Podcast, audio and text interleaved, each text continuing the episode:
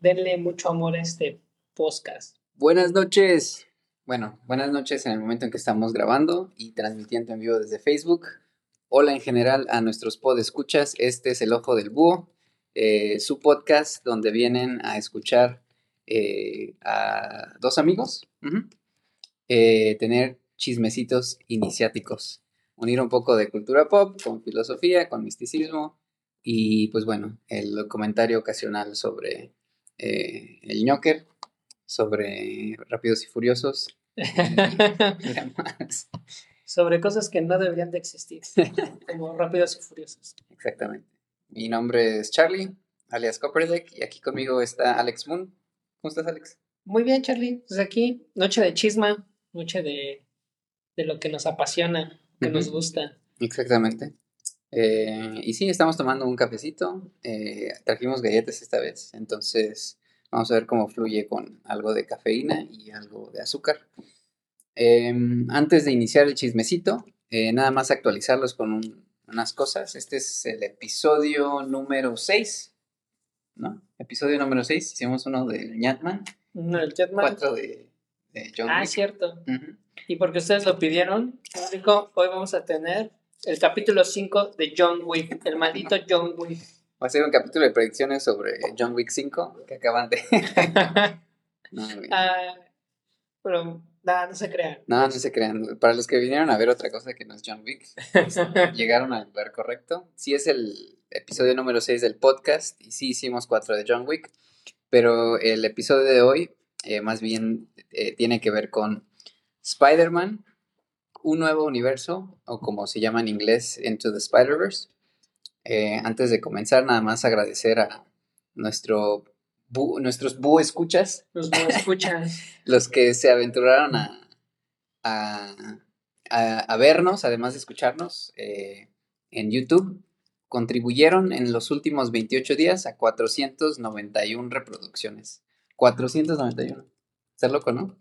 Sí, y creo que es el que tiene un comentario que me, me gustó, que decía, El de, ah, me mamé. el de, no, bueno, se lo puse yo, pero el de menos bla bla bla y más piu piu piu. Saludos al que puso ese comentario, muchas gracias, de verdad. Saludos a toda la comunidad de, de Late Night Frags. Este, son, somos, me incluyen ellos, somos este, amigos internacionales que nos reunimos para jugar un poco de, de shooters clásicos, eh, shooters en primera persona de los noventas, de los noventas más que nada, pero también nos aventuramos con juegos más modernos, ¿vale? Entonces demandan un poco más de, de acción. Y si acción quieren, pues, ¿qué más acción que, que- pues bueno, justo ya para entrar al, al tema, eh, Spider-Man, un nuevo universo, una película animada, ¿sí? Animada, eh, del 2018 de Sony Studios, entonces es del universo de Marvel, pero del rinconcito del cual este es, es este pues dueño o del cual tiene derechos el, el- el, uh, Sony, ¿no? Que incluye a Spider-Man, todos los villanos de Spider-Man, y por ahí tiene como ciertas áreas grises de personajes que creo que sí pueden compartir eh, Pantalla. el universo de Marvel, del MCU, y pues bueno, Sony, ¿no? Entonces, para ir calentando, ir adentrándonos a este, a todo este mundo de los hombres y mujeres y animales araña, em, ¿cu- ¿cuál, cuál es tu primer eh, recuerdo de, de Spider-Man? ¿Fue un juguete, una caricatura? ¿Fue las películas de Tobey Maguire? No, ¿Un cómic? No, fue, fue la serie animada de los La serie. Nazis. Sí, donde salía, pues sí, eh, donde salía el Doctor Octopus con una, bueno, los tentáculos amarillo con verde. Medio- El duende, el duende verde, el otro duende verde que es naranja, no sé por qué ellos se llama duende verde, si es naranja, pero bueno. Ajá, Entonces Venom, ¿no? Carnage. Que fue como... Es el primer Spider-Man, es el primer recuerdo que tengo. Y obviamente todas las figuras de acción. Que en aquel entonces estaba muy... Pues sí, se puso como muy de... Es que había figuras de todo. De Batman, de... Sí, pues los principales tres, que son este los dos pilares de DC, Batman y Superman. Y de Marvel realmente fue Spider-Man. Spider-Man, sí. O sea, los que venden mochilas, playeras, loncheras, son, o sea, es la trinidad Batman, Superman, Spider-Man. Desde que tengo memoria yo y a la fecha, a la fecha. ok, la serie animada, ajá. Sí, de la serie animada yo también tengo, no tengo muchos recuerdos, fíjate. O sea, por ejemplo, si tuviéramos que hablar así de chingadazo de la serie animada de Spider-Man versus la de Superman o la de Batman, podría hablar más de la de Superman y de Batman que de la de Spider-Man en específico, pero algo que, que aquellos que disfrutaron también de, esa serie, de lo que nunca se puede olvidar es el, tema. Es así como con guitarra eléctrica, así.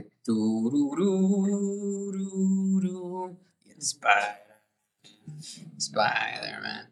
Entonces, eh, no sé si ese fue mi primer, mi, primer, como, mi primera interacción con Spider-Man. Mm, mm, probablemente diría que sí. Yo, aunque también recuerdo haber tenido una figurita de acción, pero obviamente, o sea, la figura de acción viene de, de la conexión o el interés o el gusto que tienes por algo, ¿no? Que no es la figura en sí. Entonces quiero suponer, si no fue esa, a lo mejor eh, ubicas una serie animada aún más vieja de Spider-Man, como del 69. Sí. No, Charlie. O sea, yo estoy anciano. Estoy anciano, pero no recuerdo. No. Bueno, no sé si esa la llegué a ver, no porque tuviera la edad para hacerlo.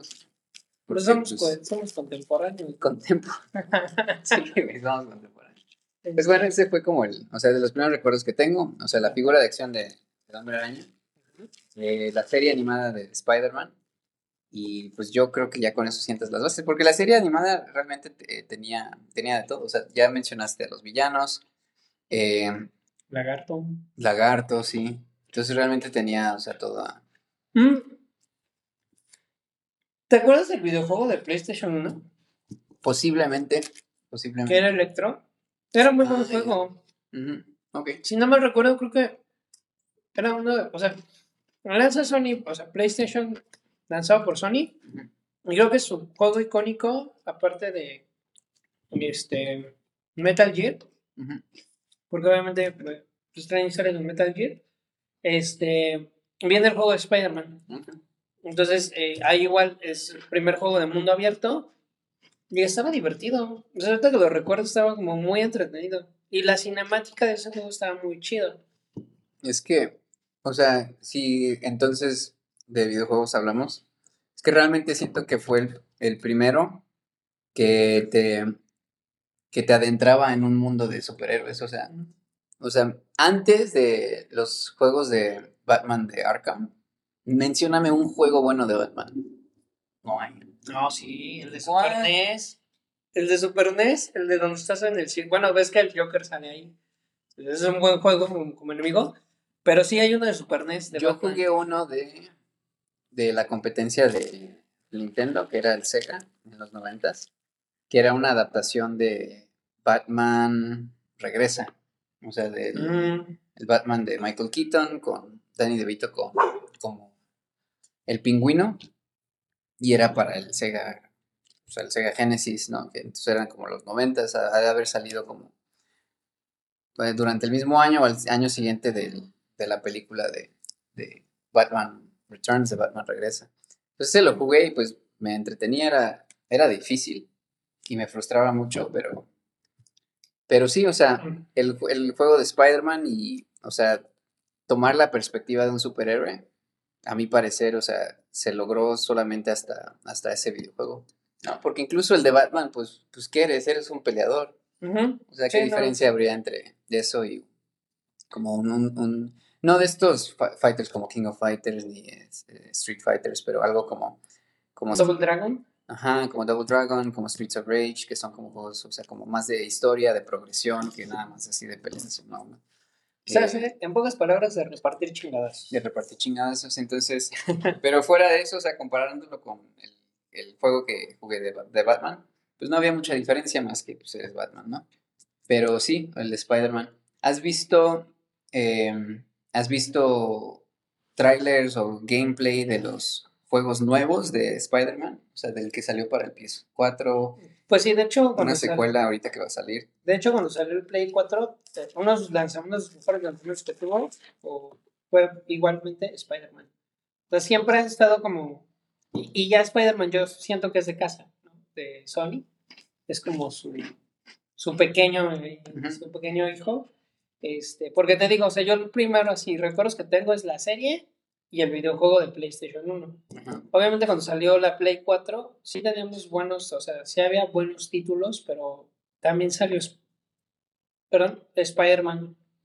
Spider-Man, así se llama, Spider-Man. Spider-Man, este, y rescata mucho esto del Play 1, porque si no mal recuerdo, en Play 1 tú hacías como tus misiones, pero había misiones secundarias que era como el, el buen vecino Spider-Man, que hacías favores, ¿no? A los, o sea, porque hasta te gritan. O sea, yo recuerdo que ibas así, columpiándote como. Porque aparte estabas, o sea, estaba morro y eso era como bien divertido, ¿no? Que era así, en 3D y todo. Y entonces escuchaba, ¡Hey, Spider, Spider! Entonces, este, antes de entrar como en las misiones del juego, que como bien decías, no solamente se repartir chingadazos o un juego lineal, sino que era un mundo abierto donde tenías eh, múltiples opciones de hacer este, misiones secundarias pero estaba entretenido. O sea, genuinamente era un juego que, que la pasabas bien. Sí. Entonces, este, el del Play 4 ya no lo jugué, pero sí he visto como pues, cinemáticas, sí, sí he visto como este, pues, gameplays, me ha tocado verlos. este, y sobre todo vi el, el trailer de, del juego. También algo emocionante. Sí, sí, sí, sí.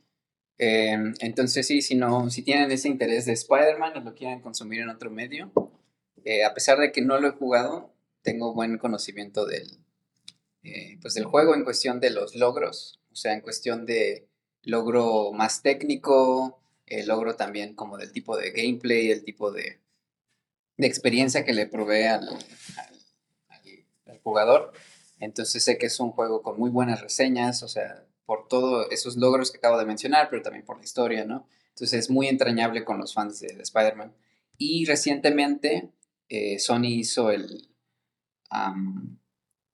eh, no sé cómo llamarlo, pero hizo como la conversión del juego de Play a PC. Entonces los que tengan una computadora este, bastante eh, chonchita, eh, pueden jugar una versión remasterizada de ese juego, Spider-Man, en PC y con los mismos gráficos que podrías jugarlo, o sea, esa misma versión en una PS5. Entonces realmente así como que lo, lo mejor que hay.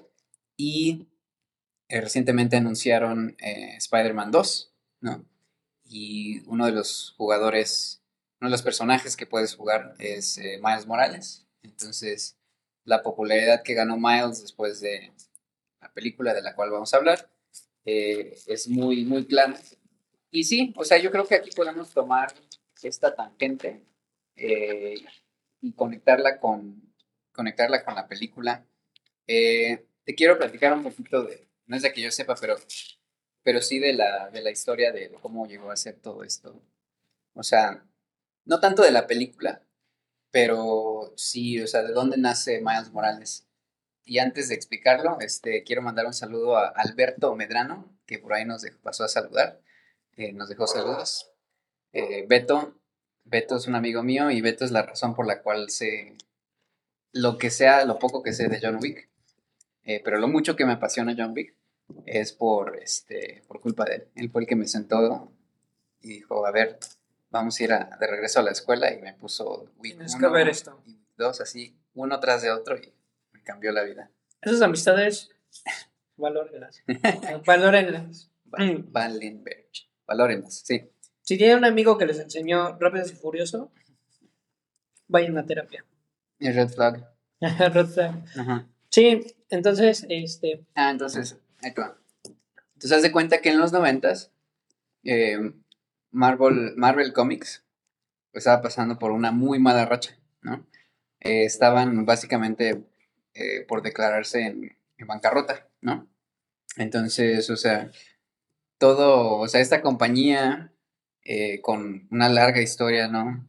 Con personajes, o sea, que son históricos ya para el mundo del entretenimiento, para como cuentacuentos, como artistas, como escritores. O sea, Stan Lee, eh, Steve Ditko, que son como los creadores de Spider-Man, pero también Jack Kirby, que también es responsable de muchos de los personajes que ahora conocemos y también amamos gracias a Marvel Studios, ¿no? Eh, entonces, a pesar de como ese gran talento, esa gran riqueza como de historia, el gran impacto que tuvo en, en la sociedad, pues estaban valiendo madre, básicamente. Entonces, en un esfuerzo por salvarse, suceden dos cosas. Y como que, o sea, son como almas gemelas que se separaron, porque mira, una de las cosas que sucedieron es que vendieron los derechos de virtualmente todos sus personajes, ¿no? A compañías como Sony, a compañías como, te quiero decir Paramount, que creo que tienen los derechos de Hulk, y por eso no hemos visto una película de Hulk, así Hulk solo con este, este actor Mark Ruffalo. Em, entonces, o sea, de esa manera, eh, Sony adquirió los derechos del universo, el rinconcito del universo de Spider-Man y empezó a trabajar en las películas de, de Tobey Maguire con eh, este Raimi. Y por otra parte, eh, hubo un esfuerzo por como revitalizar todo el universo de Marvel y se creó como una versión paralela o alternativa de todos los personajes que ya conocemos y lo nombraron el universo en inglés Ultimate. Entonces como el último, bueno, no último tal cual, pero sí como el máximo eh, universo, ¿no? Y, en el, y el primer cómic, si no me equivoco, que no soy tan o sea, no soy historiador de cómics, pero soy muy fan. Pero el primer cómic del Ultimate eh, Universe de Marvel fue eh, Spider-Man Miles Morales.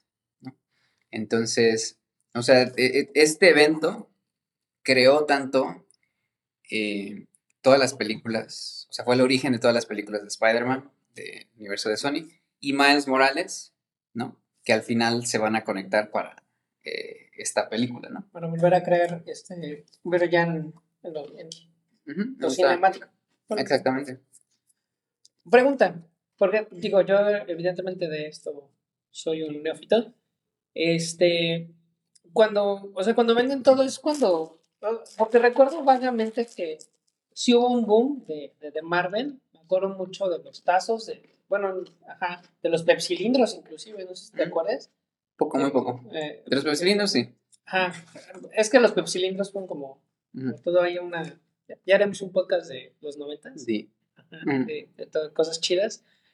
Este, pero si no mal recuerdo, no es cierto, eran las Pepsi Cards. Ah, Ajá, yo estoy confundiendo, no, no eran los pepsilindros, sabe por, por chamaco miado, pero eran las, las, las Pepsi Cards y, y eran mucho de, o sea, eran los, los superhéroes no de Marvel.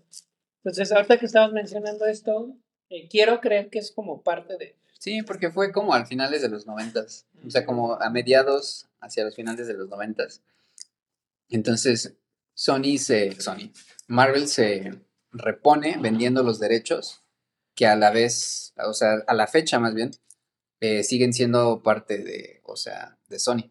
Entonces, fue hasta hace unos años que hubo una, un trato eh, muy particular que le permite al Spider-Man de Tom Holland ser parte del universo de Marvel, donde hubo un Iron Man, ¿no? Donde está, pues, que hemos visto recientemente? Ant-Man. Pero, o sea, esta, esta flotilla de superhéroes, antes no había un Spider-Man porque no podía haber un Spider-Man porque esos derechos eran eh, eh, pasó con lo mismo que con los X-Men. Porque no los podemos ver como en pantalla por lo mismo, ¿no? Tienen como los derechos. Los derechos de X-Men se fue a Fox, se fueron a Fox. Y Fox dijo, vete a la verga, ¿quieres saber nada? Sí. Pero, o sea, digo, eh, los rumores es que en algún momento los vamos a ver, ¿no? Porque ya se rumorea, bueno, no sé. No, es que ya, o sea, en, en, cuestión de, de la posibilidad ya es una realidad, porque Disney es dueño de casi todo el planeta pero en particular, eh, específicamente compró a, Fox, a 20th Century Fox, entonces ya puede utilizar. Solo había un periodo de espera.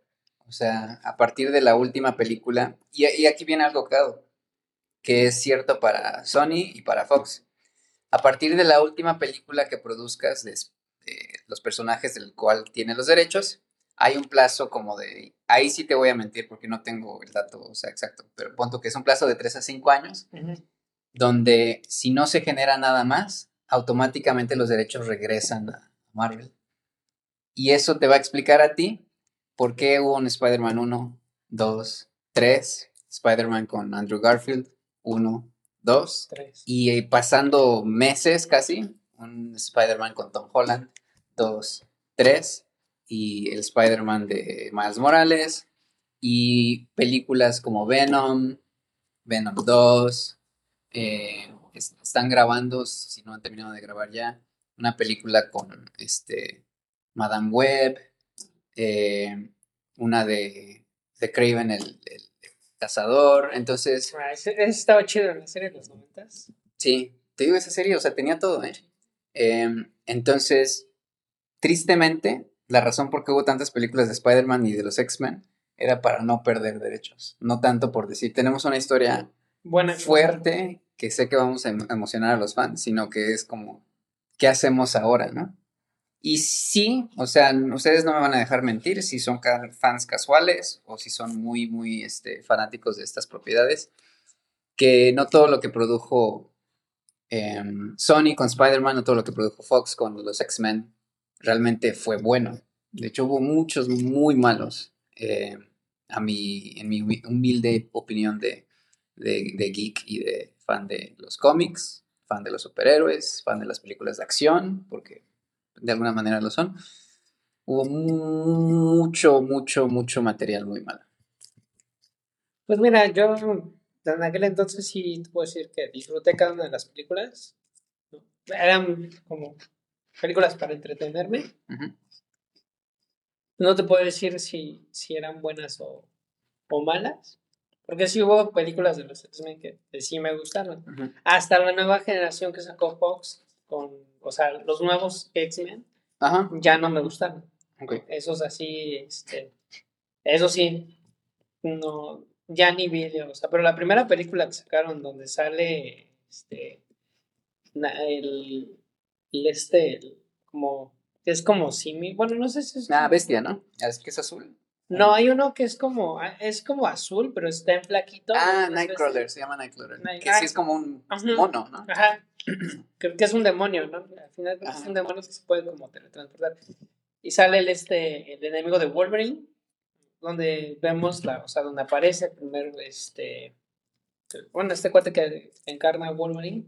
Ajá. Esa película, donde sale Tormentas, o sea, esa película en específico de los X-Men, me gustó muchísimo. Okay. O sea, a mí sí me gustó este, el cierre que le dan, porque son, si no mal recuerdo, son tres. Ah, ya, entonces es la tercera, la de... Cuando queman al doctor Javier. Ya. Está Phoenix. Ajá, no mal sí. recuerdo. Sí, sí, sí, este... Entonces, esas sí, te digo, o sea, desde mi perspectiva, son buenas películas. Okay. Las otras ya, ya, o sea, desconocía esto de, de por qué hacían películas. Pero sí, o sea, es justamente eso. No sé quién se vio más descarado en, ese proceso, si Fox o Sony. Pero lo que sí es que sentaron una base muy fuerte. O sea, al menos en el. En el. Como en el zeitgeist o en el. Como en el, psique colectivo de que. O sea, tuviéramos esa noción y le diéramos esa relevancia y que tuviera la popularidad los, las películas de superhéroes. O sea, gran parte del éxito del universo de Marvel eh, se debe a el trabajo que se hizo con Spider-Man y el trabajo que se, hizo con los X-Men, ¿no?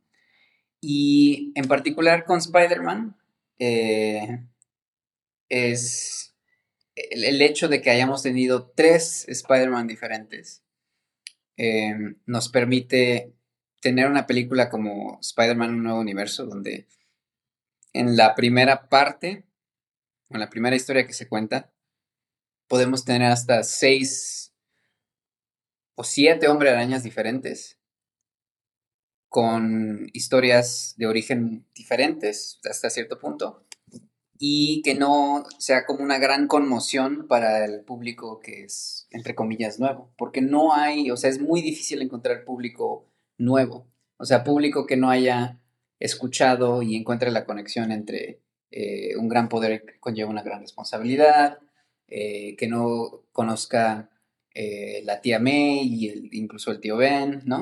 El este del Clarín, ¿no? que siempre está castrando a, Peter Parker con las fotos. Ah, ah, sí, cierto, este Jonah Jameson. Ajá. Sí, sí, sí, o sea, es, como, un personaje entrañable de... Sí, y es parte de la cultura popular, entonces una película como Spider-Man No Universo no puede existir, o sea, ya después de, criticar un poco este, la calidad de las historias y shalala, lo que tú quieras, eh, realmente una película que sí tiene una, una trama fuerte, que sí tiene un mensaje muy fuerte con la esencia de lo que es ser Spider-Man, que tiene a personajes también que son muy divertidos, entrañables, ridículos, ¿no? Como Spider... Spider Pig, Spider Ham, no sé qué, cuál es el nombre oficial. eh, y que puedan sacar, o sea, una locura del multiverso y no tener que pasar, o sea, media hora de la película explicándote lo que es, eh, sino que realmente adentrarse al, a, pues bueno, a esta aventura y tampoco sin perder eh, como la, la, noción de que es una película de Miles Morales y no es una Spider-Ham. Spider-Ham. y no es una película así de, de multiverso donde tenemos siete personajes principales y al final no, no se encuentra con... Diría aquí el buen Homero cuando tiene a su suerdito, uy, tienes tantos estilos. al Spider-Man, ¿no? Porque este... Puerco araña. El puerco araña. Sí, o sea, de hecho, ahí, este, hasta, o sea, ¿cómo se dice? Le hacen como su pequeño homenaje. sí, la película de los Simpsons. Entonces, este, una pregunta, o sea, es, y esta es pregunta. La primera película de Spider-Man, entonces, eh, sí, yo, la que yo recuerdo es la de Tobey Maguire. Esa fue la primera. Esa fue la primera película de Spider-Man. Primera trilogía.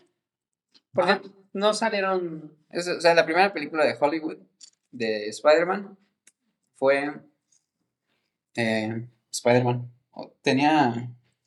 ¿Puedes buscar el nombre? Es que no sé si le llamaron El sorprendente hombre, hombre araña, ¿no? O sea, The Amazing Spider-Man. O esa fue más bien la de la de Andrew Garfield, pero creo que, creo que la película se llamó Spider-Man hacía secas. Eh, y sí fue la primera trilogía de Hollywood de Spider-Man sobre la pantalla grande. Y es, yo creo que una película que todos vamos a recordar, ¿no? Eh, Versus en el 97, Spider-Man. Recuerdo mucho este porque hubo un póster de justamente del hombre araña viendo las Torres Gemelas. Ah, sí. Lo cual después. No, sí, me acuerdo. No, eso, eso es lo que yo me acuerdo. Me acuerdo de estar en el cine y ver el tráiler de esta película de Spider-Man. Y que en una. Y creo que en YouTube va a estar.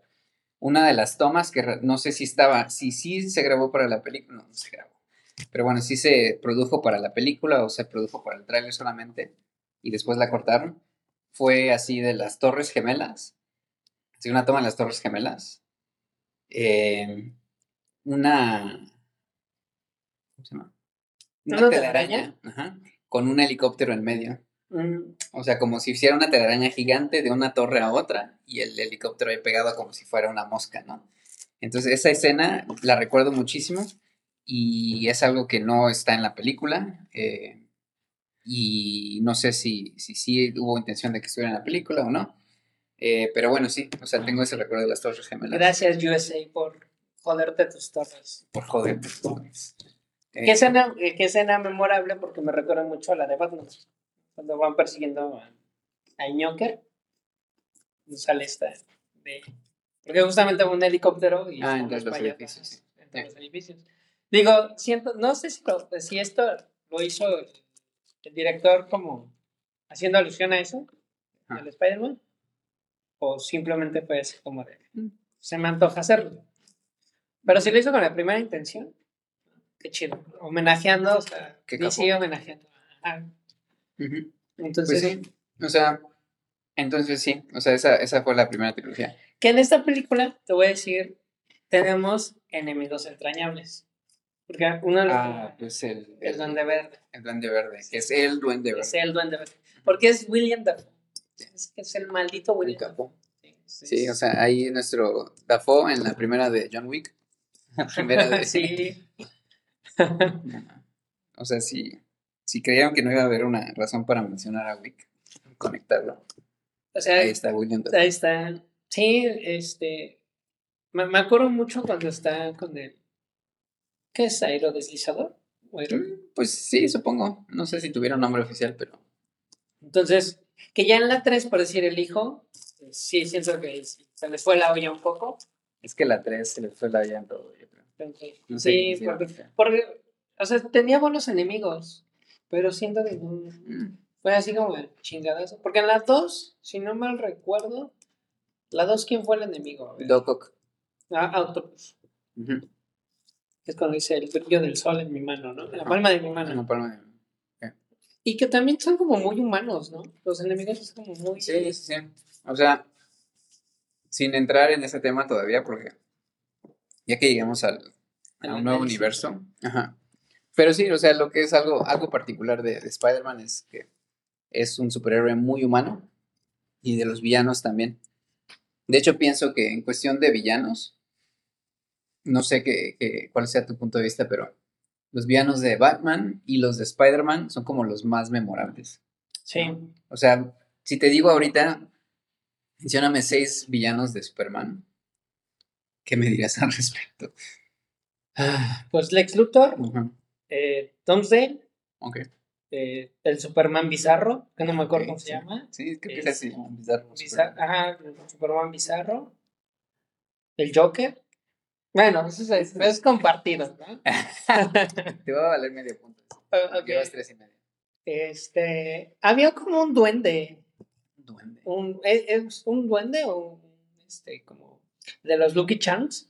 Ah, ya, no es este. Que ese salía mucho, bueno, salía en la serie, en la caricatura, que se convierte en un misil, de hecho, de, de Kryptonita. O sea, tiene como. Tiene un nombre así rarísimo. Ahorita lo, lo buscas. Escribe en la barra, escribe MR como de Mister.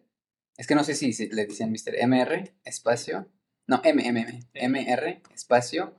MX. Mister MX. A ese. Mister. Mister. Mixyepitelik. Mixyepitelik. Estoy leyendo la, la transcripción fonética. Porque Ajá, mira, si, o sea, las letras son puros consonantes. Es ese, ¿no? Ajá, este. Que se convierte en un misil. Este. Y ya. Ya, va. Pues son como los más. Que está bien. O sea, que yo soy súper fan de, de Superman. Y tal vez sí te pueda decir los seis, pero no siento, o sea, que, o sea, no siento como que gran conexión con ellos. A ver, pregúntame de Ahí te va, seis, seis, este, seis superhéroes superhéroes. Seis villanos de, de, Batman. Ah, pues el acertijo, el Joker, Hiedra Venenosa, Mr. Freeze, el juguetero, el espantapájaros. Ya son seis. O sea, y puedes seguir Harvey No, ya podemos seguir dos caras, Harvey Dent. Sí, es que es muy, muy diferente. Y Spider-Man realmente tiene buenos este, villanos. Ya mencionamos a Doc Ock, ya mencionaste al Duende Verde. Al Reptil. A Reptil. Oye, que, que, que eran puros doctores. ¿Estás sí, que eran puros doctores? puros científicos. No se andaba con mamadas Spider-Man. Es que, eh, o sea, fue, o sea, ya, o sea, regresando a los cómics, eh, fue una tendencia de hacer eh, superhéroes creados por ciencia, por elementos científicos, ¿no?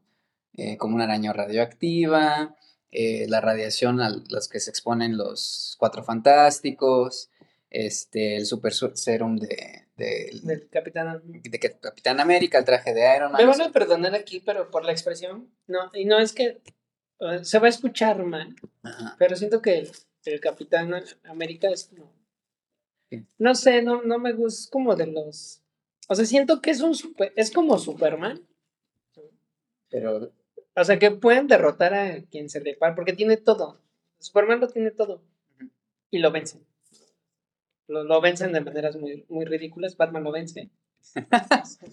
pero, Batman. pero también el Capitán América, eh, siento que hay como.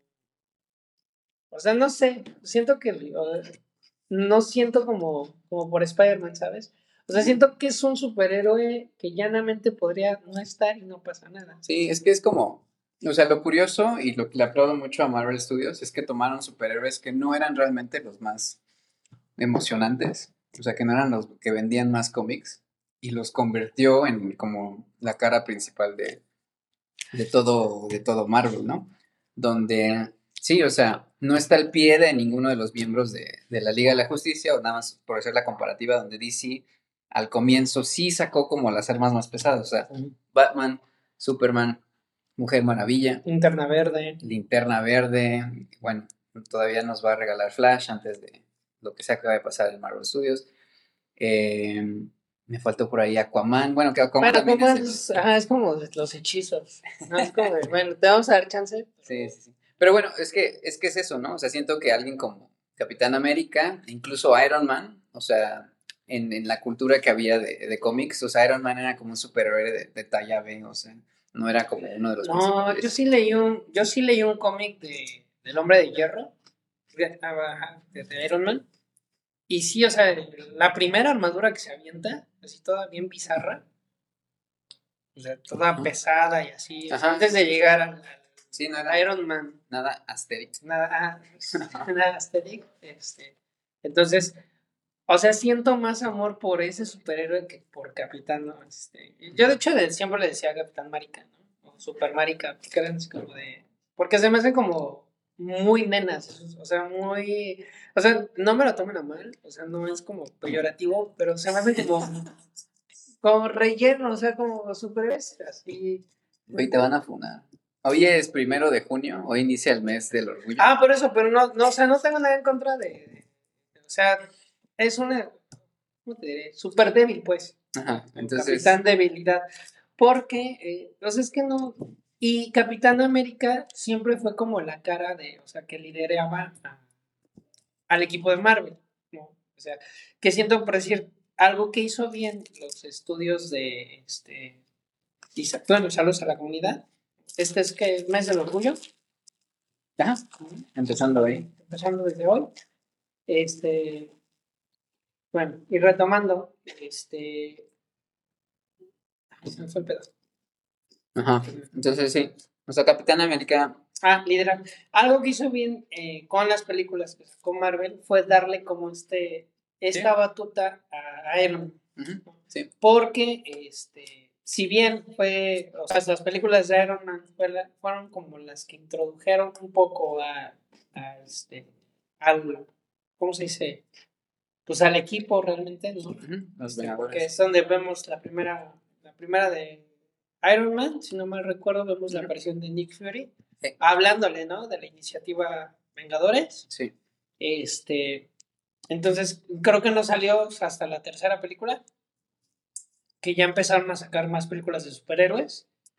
Este, pero por decir, las películas, la, la, única que hicieron, o sea, te digo, de Capitán América, que a mí genuinamente me gustó, y no por el, o sea, por Capitán América, sino por su enemigo, fue la de El Soldado del Invierno. Sí, es de las mejorcitas. Ajá, o sea, porque, eh, te digo, o tiene como este, no me acuerdo el nombre.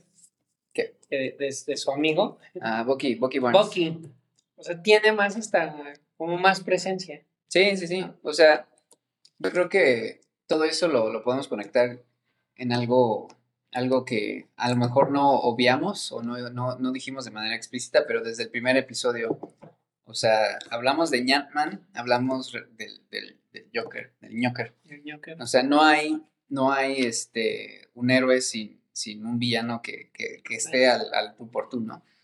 Em, entonces, hablando de, o sea, hablando de, de Spider-Man, eh, tiene un, buen, eh, una buena comunidad de villanos que son memorables, que si piensas más también sobre sus historias individuales, tienen ciertas motivaciones que son humanas, o sea, regresando al punto de donde partió toda esta, toda esta, donde hilamos toda esta conversación, este fue que justamente los villanos tienen el elemento humano que tiene Spider-Man y cualquier versión de Spider-Man y, o sea, tratando de aterrizar este punto, es algo que esta película de Un Nuevo Universo hace increíblemente bien.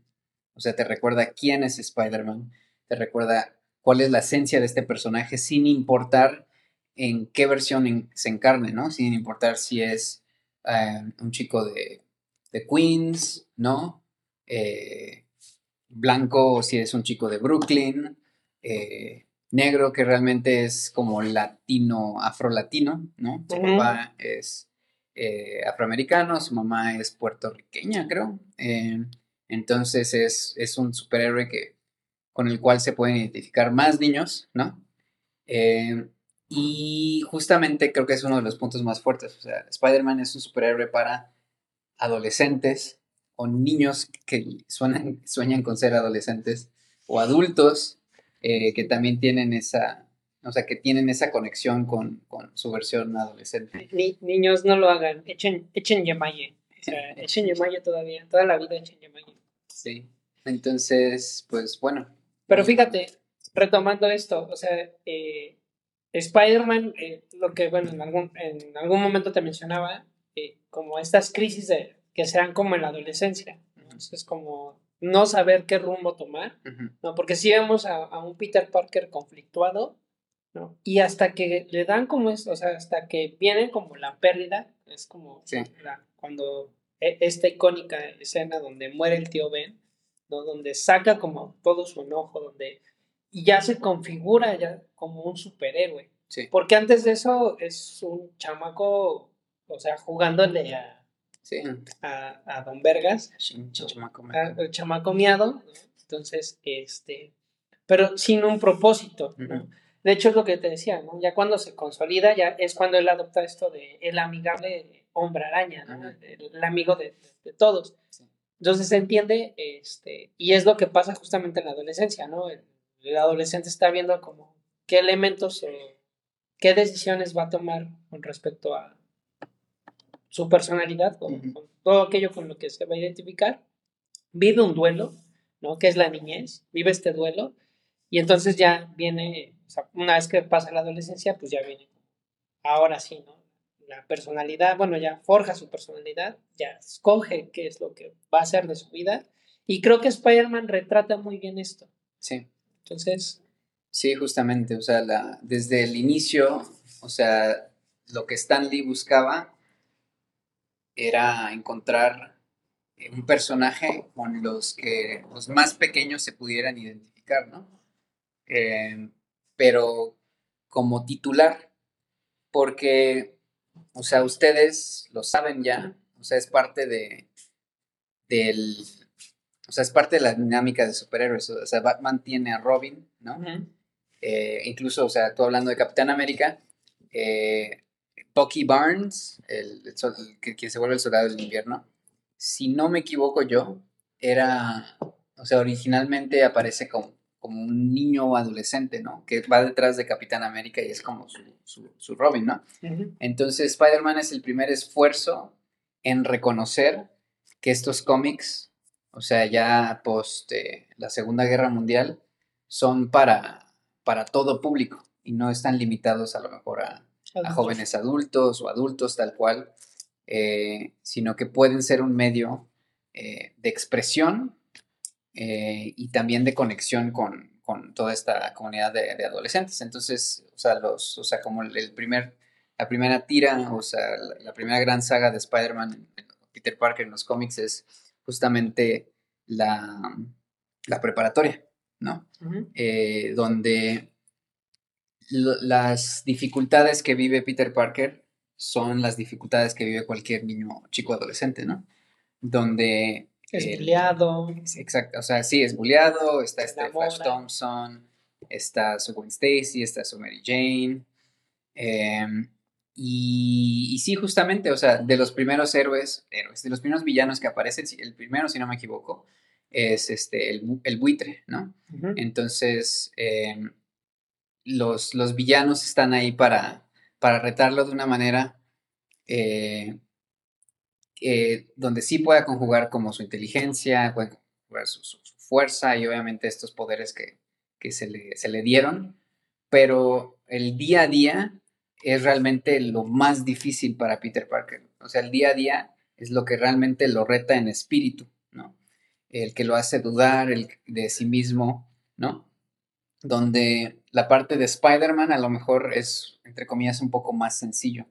Eh, y muchas de las dificultades que vive en la preparatoria eh, simplemente les va proyectando con, en, sus peleas de superhéroes. O sea, no es tanto el eh, villano quien está deteniendo o eh, venciendo a Spider-Man, sino es como el miedo, la duda, la inseguridad, el no tener una identidad como muy clara, el no saber qué es, cuáles son las prioridades en su vida, es como que realmente el ejercicio de, estos cómics, el ejercicio de Peter Parker encontrando su, lugar en el mundo. Entonces, eh, lo vemos esto para una nueva generación eh, en Miles Morales, eh, que fue la intención nuevamente en, esta versión alternativa de, de, Marvel con el universo Ultimate, la llegada de Miles Morales. Y lo vemos ahora en la pantalla grande, eh, que es como la primera aparición justamente en pantalla grande de, Miles Morales. Entonces, pues, em, o sea, ya como adentrándonos en, la, en el tema de la película, eh, ¿recuerdas cuando viste la película tú? O sea, yo, por ejemplo, no, no la, fui a ver al cine, ni siquiera la vi cuando salió como ya en digital sino que tardé bastante en, verla, ¿no? Tardé bastante en interesarme y decir, ah, pues voy a, voy a mirar esta película. Yo la vi por... Mm, si no mal recuerdo, sí también tardé en verla. Y eso la vi porque decían que introducía como al, nuevo a, a, lo que estaba tramando Marvel Studios, que precisamente era conjugar estos universos. Entonces me llamó la atención y dije, bueno, lo voy a ver, lo voy a dar como la oportunidad, porque a primera instancia no llamó mi atención. O sea, no, ni siquiera el nombre de Miles Morales se furlaba. Sí, es muy curioso porque yo le perdí mucho interés. o sea, como anécdota breve. O sea, como que tuve una desconexión bastante fuerte con mi faceta más, más ñoña, ¿no? O sea, la que lee cómics, la que se sabe como el, el lore o la historia, el folclore de, los videojuegos. Eh, y enfoqué más mi atención en, la música, ¿no? Eh, en tener el cabello largo y vestirme de negro y sentirme como eh, como más rudo, ¿no? Entonces, eso, eso desconectó como una parte como muy, muy muy importante de, mi vida. Y después de, básicamente después del Hombre Araña 2, donde sale Doc Ock, le perdí el interés a, las películas de, Fox, a las películas de Sony, que eran las únicas que había en, ese entonces. Eh, me desconecté también con otras, eh, otros universos, otras propiedades que me gustan mucho, como Star Wars.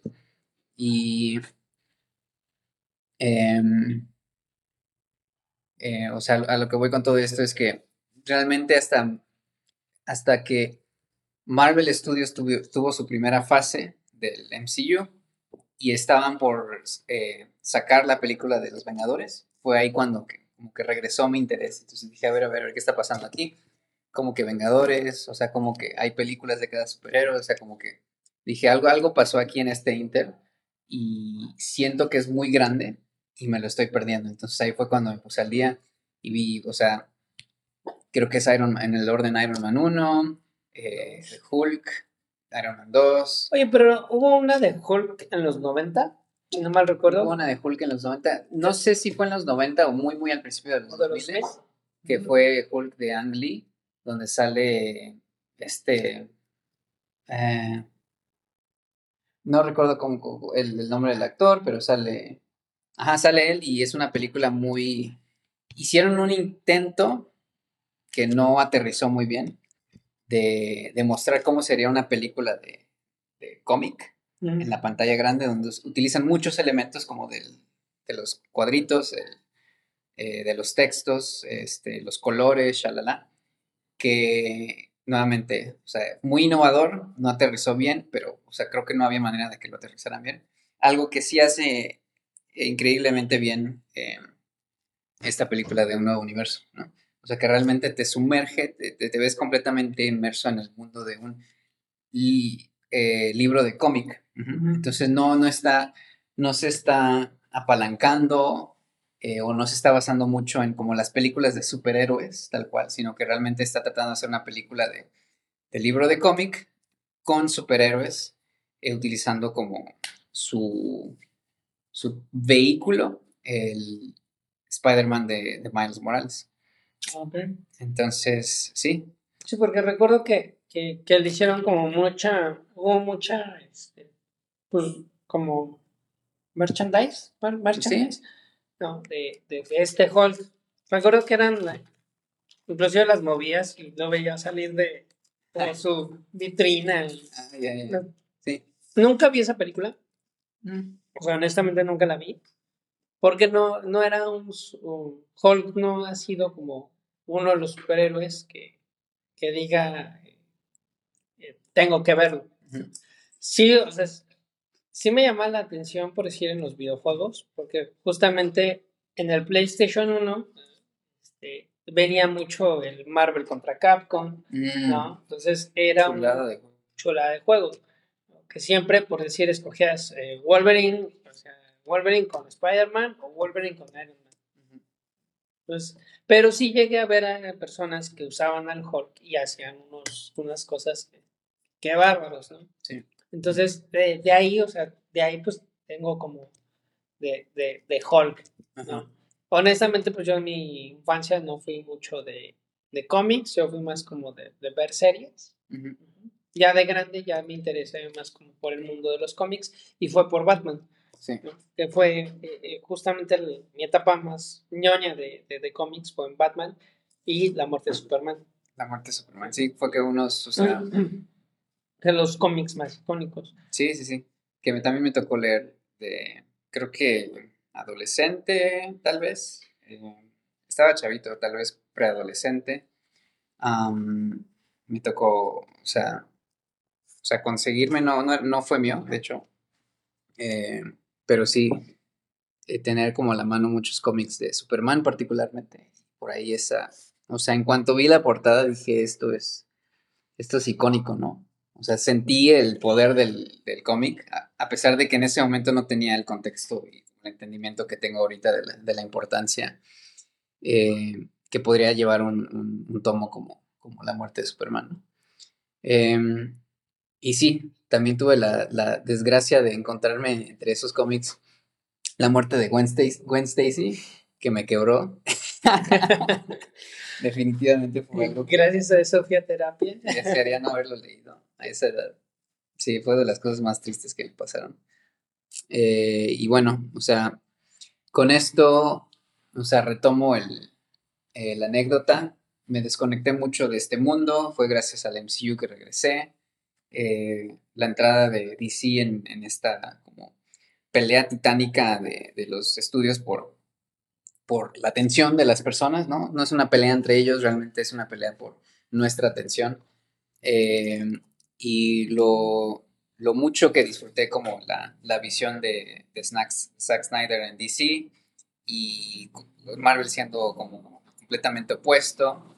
Eh, a pesar de tener como ya es este como nuevo adentramiento, no, yo no lograba conciliar eh, mi, conexión con Spider-Man y con eh, Sony. dejé de ver Spider-Man en Spider-Man 2, como ya lo mencioné, entonces no vi Spider-Man 3, no vi El sorprendente hombre araña con Andrew Garfield, y fue más o menos cuando salió la segunda que empecé como a regresar a este mundo, eh, o sea, de interesarme nuevamente por el Spider-Man de Sony Studios, por interesarme en los X-Men de Fox. Y cuando salió esta eh, película animada, yo con, con mis límites, con mis prejuicios, no me interesé en verla porque pensé que era como algo para niños, ¿no? Algo que, que, o sea, que esta película, eh, el tremendo trabajo de, de Guillermo del Toro, Toro con Pinocho, o sea, me han hecho cambiar realmente mi perspectiva en lo que, en lo que, de lo que puede ser una película animada y quién es el público y la audiencia de una película animada y cuáles pueden ser las, los recursos que tienen en cuanto a contar historias que no puede tener o que difícilmente tiene eh, una película live action, ¿no? Entonces, sí, me tocó verla mucho después de que salió. Em, no, no te puedo decir cuándo, pero creo que muy cerca del comienzo de la pandemia o durante la pandemia fue que vi, este, creo que fue durante la pandemia, estoy casi seguro que fue como en 2020 o... Yo no tiene mucho que la también fue durante la pandemia. Sí, creo que... Y fue porque te digo, fue así como de... Porque obviamente está el, el, universo de, de, Marvel y te dice, tienes que ver todo esto, ¿no? Entonces eh, fue de como de, a ver, ok, voy a verla para ver qué onda, ¿no? Porque igual me desconecté mucho. Este, creo que por decir yo no seguí tanto. Saludos a Axis Rafa, uno de mis mejores amigos. Que él sí, por decir, salía película, porque él es muy fan de, de, Marvel. Él sí leyó los cómics. Entonces, entonces él, por decir, le compartió este gusto a su sobrino. Entonces, de repente él, nos platicaba, por decir, cuando, pues lo de Thanos, ¿no? Que, que era este. Eh, y aparecían las primeras cronologías, ¿no? Cómo ver para entender el, el universo. Si bien hace ratito hacías mención de esto, que era ver Iron Man, Hulk, ¿no? La, la nueva de Hulk, que no me acuerdo, este, antes de que entrara... Ajá, antes de que entrara Mark Ruffalo estaba Edward Norton, creo que se llama, este actor que salió en el Club de la Pelea, ¿no? Ajá, el Club de la Pelea, que se me hizo buena película, o sea, te digo, a comparación de de la primera, del primer intento de Hulk, que no, no, no me llamó mi atención. Esta sí la vi, o sea, sí la vi porque dije, ok, voy a entender, eh, quiero entender un poco, este, y pues ya, ¿no? Todas las demás películas. De hecho, no te miento, Doctor Strange la vi ya después de, eh, creo que ya, después de que salió Soldado del Invierno. Mucho, o sea, yo las vi muy, y no las vi como en el orden, o sea, las vi como como se me antojó verlas. Como Dios te dio Como Dios me dio a entender. Porque sí llega un momento donde dije, no, ya esto no es para mí. O sea, lo siento, no, es como para mí. Pero en una de esas fue que vi, este, pero bueno, por cierto, en el caso de, de, Spider-Man, de, esta, es, y más porque algo que me llamó mucho mi atención fue que era como en el formato de cómic, como este del banco, ¿no? sí, sí, sí. recuadros, que se me hace como algo muy, pues curioso, ¿no? Porque no... Pues yo creo que es un, o sea, ya que estamos como adentrados en la película, o sea, en cuanto inicia y está, salen los logos de, pues, los estudios, ¿no?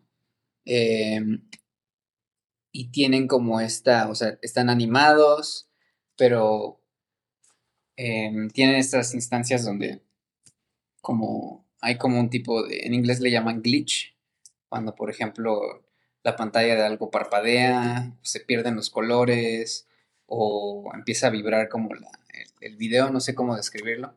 Entonces como que empieza a establecer muchas cosas, ¿no?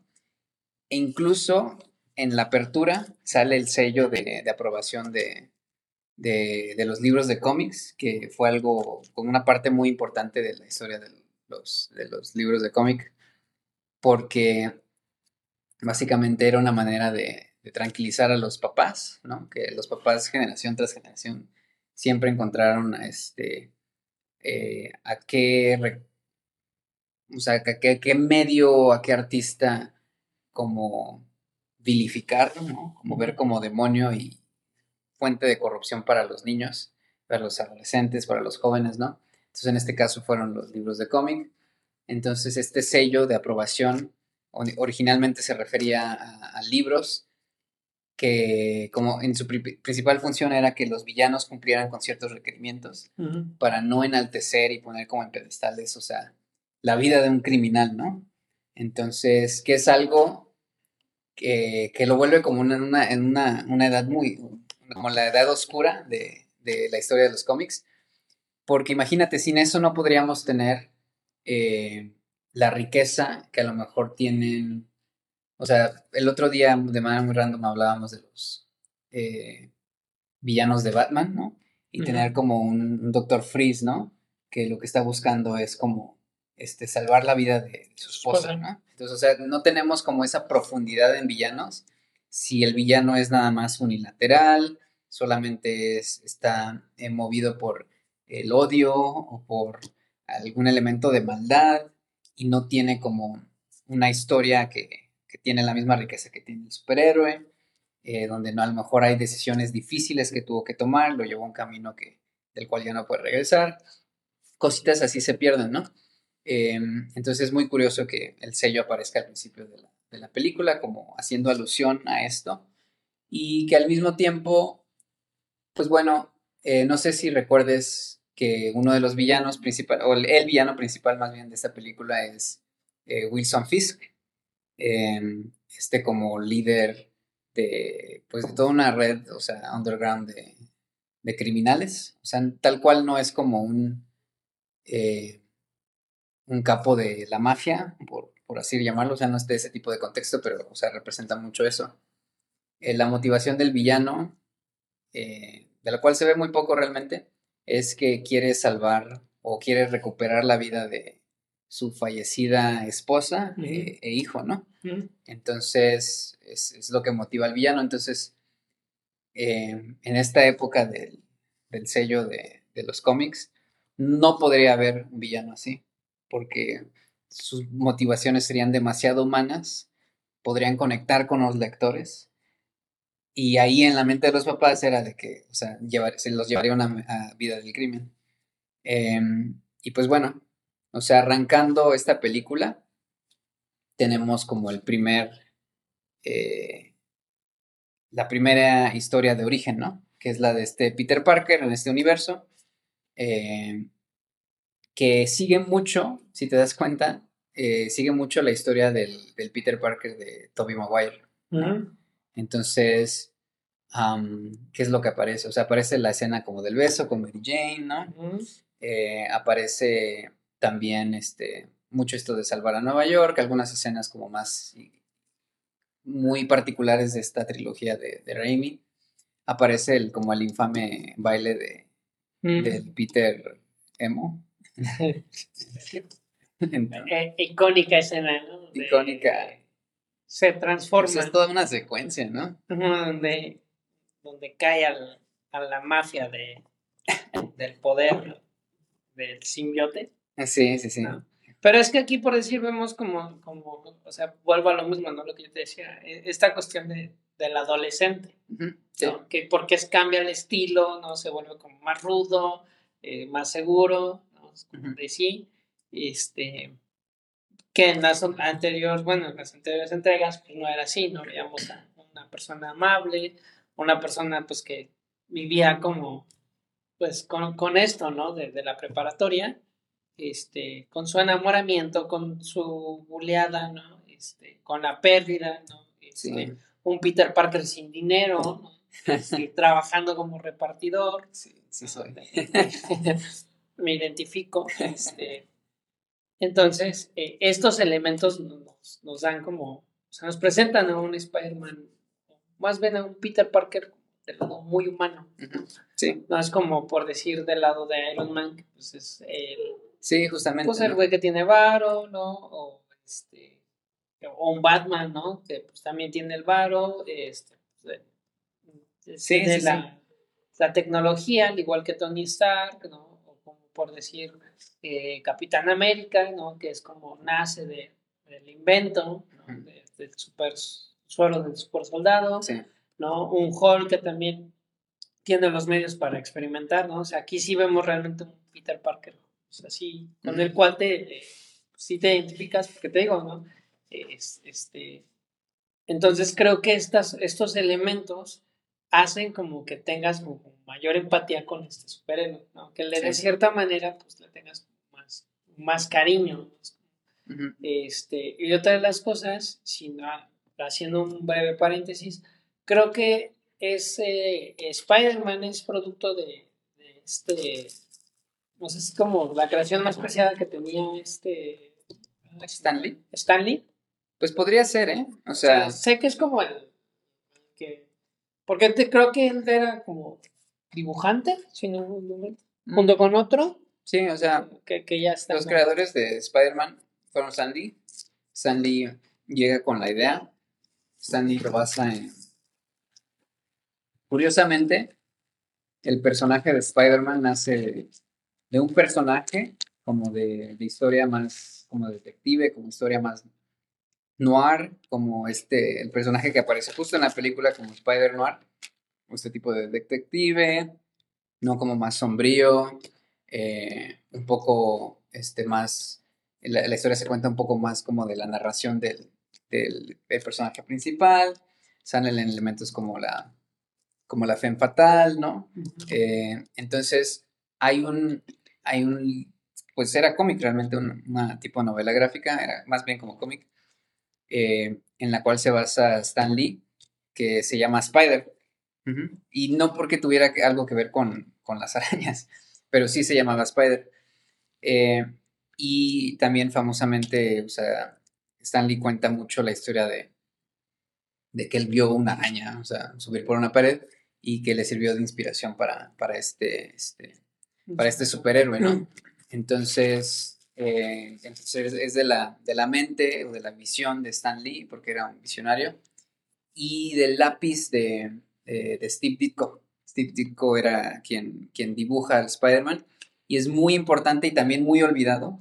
Eh, o sea, el crédito para la mayoría de los personajes se lo lleva, o sea, los personajes que vemos sobre la pantalla grande, el MCU, eh, se lo atribuimos a Stan Lee, pero muchos de, de los elementos que hacen a Spider-Man tan icónico realmente vienen de Steve Ditko, quien era el que dibujaba eh, eh, a Spider-Man, o sea, el, traje icónico, los ojos, incluso los dos colores, no, creo que originalmente querían que fueran morado y naranja, y no azul y rojo. Entonces imagínate ese universo paralelo donde tenemos un Spider-Man morado y naranja. Que podría funcionar, no sé. Toma eso, Steve Jobs. Toma eso, robándote el de... Sí, entonces, eh, sí, sí, sí, sí. Em, o sea, los ojos, el traje. La idea lo tiene Stanley y el estilo del personaje es... Es de Steve, de Steve Ditko. Sí, porque Stan Lee, o sea, a pesar de inspirarse en, esta novela Spider e inspirarse en las arañas, él tenía, o sea, nuevamente visionario, ¿no? Él tenía la gran idea de tener un superhéroe adolescente con el cual los adolescentes se pudieran identificar y donde el adolescente fuera el personaje principal y no solamente un, como, ¿cómo se dice? Chachincle, de el adulto, ¿no? Entonces Spider-Man es el primer superhéroe, o sea, Irresponsable. Sin ser historiador yo. O sea, que realmente podías ver como al adolescente en todo su, su faceta, eh, siendo como el personaje principal de, estas historias y siendo también un superhéroe. Donde sí lo, lo pica, lo muerde una, una araña radioactiva, pero eso no lo salva de los exámenes, no lo salva de ser este buleado, no lo salva de enamorarse, que puede ser su propio sufrimiento, no lo salva de perder a sus amores, ya sea porque cortan, porque rompen o les rompen la espalda. Entonces, eh, o sea, realmente ahí está el tormento de, de, Spider-Man, o sea, su 9 a 2 de la tarde o lo que sea que dure su horario de escuela, es como la parte más difícil de, ser el, increíble hombre araña, ¿no? Em, y pues bueno, eso en cuestión de, de Peter Parker, pero regresando a la historia que nos cuentan en un nuevo universo, eh, ¿cuál es la necesidad de un Miles Morales? Pues como te había dicho, o sea, ya para finales de los noventas, eh, cuando nace esta necesidad de, de, renovar, de sacudir al universo de Marvel porque ya no hay ese mismo interés, el, interés está yendo hacia otros lugares, eh, nace el universo Ultimate. Y para este entonces ya tenemos a un Peter Parker que ya llevaba como 10 años en la preparatoria, otros 10 años en la universidad, ¿no? Entonces ya es un, ya es un adulto, ¿ok? Entonces esta conexión original ya no se podía continuar eh, con los nuevos tomos. Entonces había necesidad de un Spider-Man nuevamente adolescente, porque el Spider-Man con el que crecieron estas personas, pues ya lo habían dejado. Incluso las personas justamente que eran eh, los seguidores de Spider-Man ya eran adultos y no leían más Spider-Man. Aunque fueran este, fans de los cómics, ya había otros superhéroes con los que podían empatizar más, ¿no? Ya con el, adulto, ¿no? exactamente. Entonces, eh, hay como este hueco que busca llenar eh, un Miles Morales, donde nuevamente es un adolescente, donde vive en casa de sus papás, eh, porque este sí tiene papás, em, donde está nuevamente en la preparatoria, ¿no? Donde tiene, o sea, justamente este, este dilema existencial de, quién es Peter Parker, quién es Spider-Man y quién es la entidad que puede encarnar a ambos, ¿no? Y dónde está el balance entre y, dos. Y, la encrucijada, ¿no? Entre como lo, correcto y lo que no es. Porque por decir, eh, algo que vemos que me gusta es que el papá es policía. Sí, sí, sí. Y, él va a grafitear con su tío. Ya. Que es como, como el tío así que te sonsaca, que, que, es más permisivo.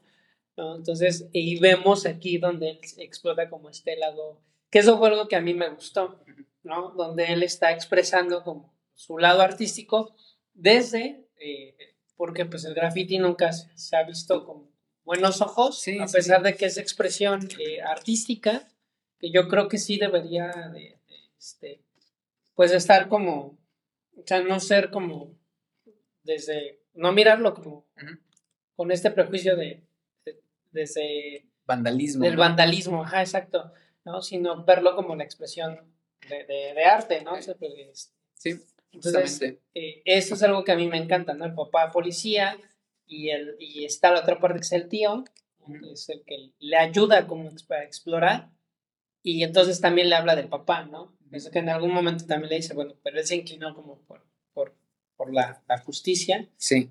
Entonces, pero ya olvidó que era esto. Entonces, ahora lo retomo y lo retomo con su hijo. Y que él está como súper fascinado y crea cosas muy padres, ¿no? Sí. Que eso da la pauta, por decir, a crear su traje. Eso es eh, donde vemos toda sí, esta eh, expresión nuevamente, pero ya hacia hacia el superhéroe como tal, ¿no? Sí, creo que no lo había visto, o sea, con esos ojos, o sea, este, este, que no es Peter Parker, este eh, Miles Morales, este chico, ¿no?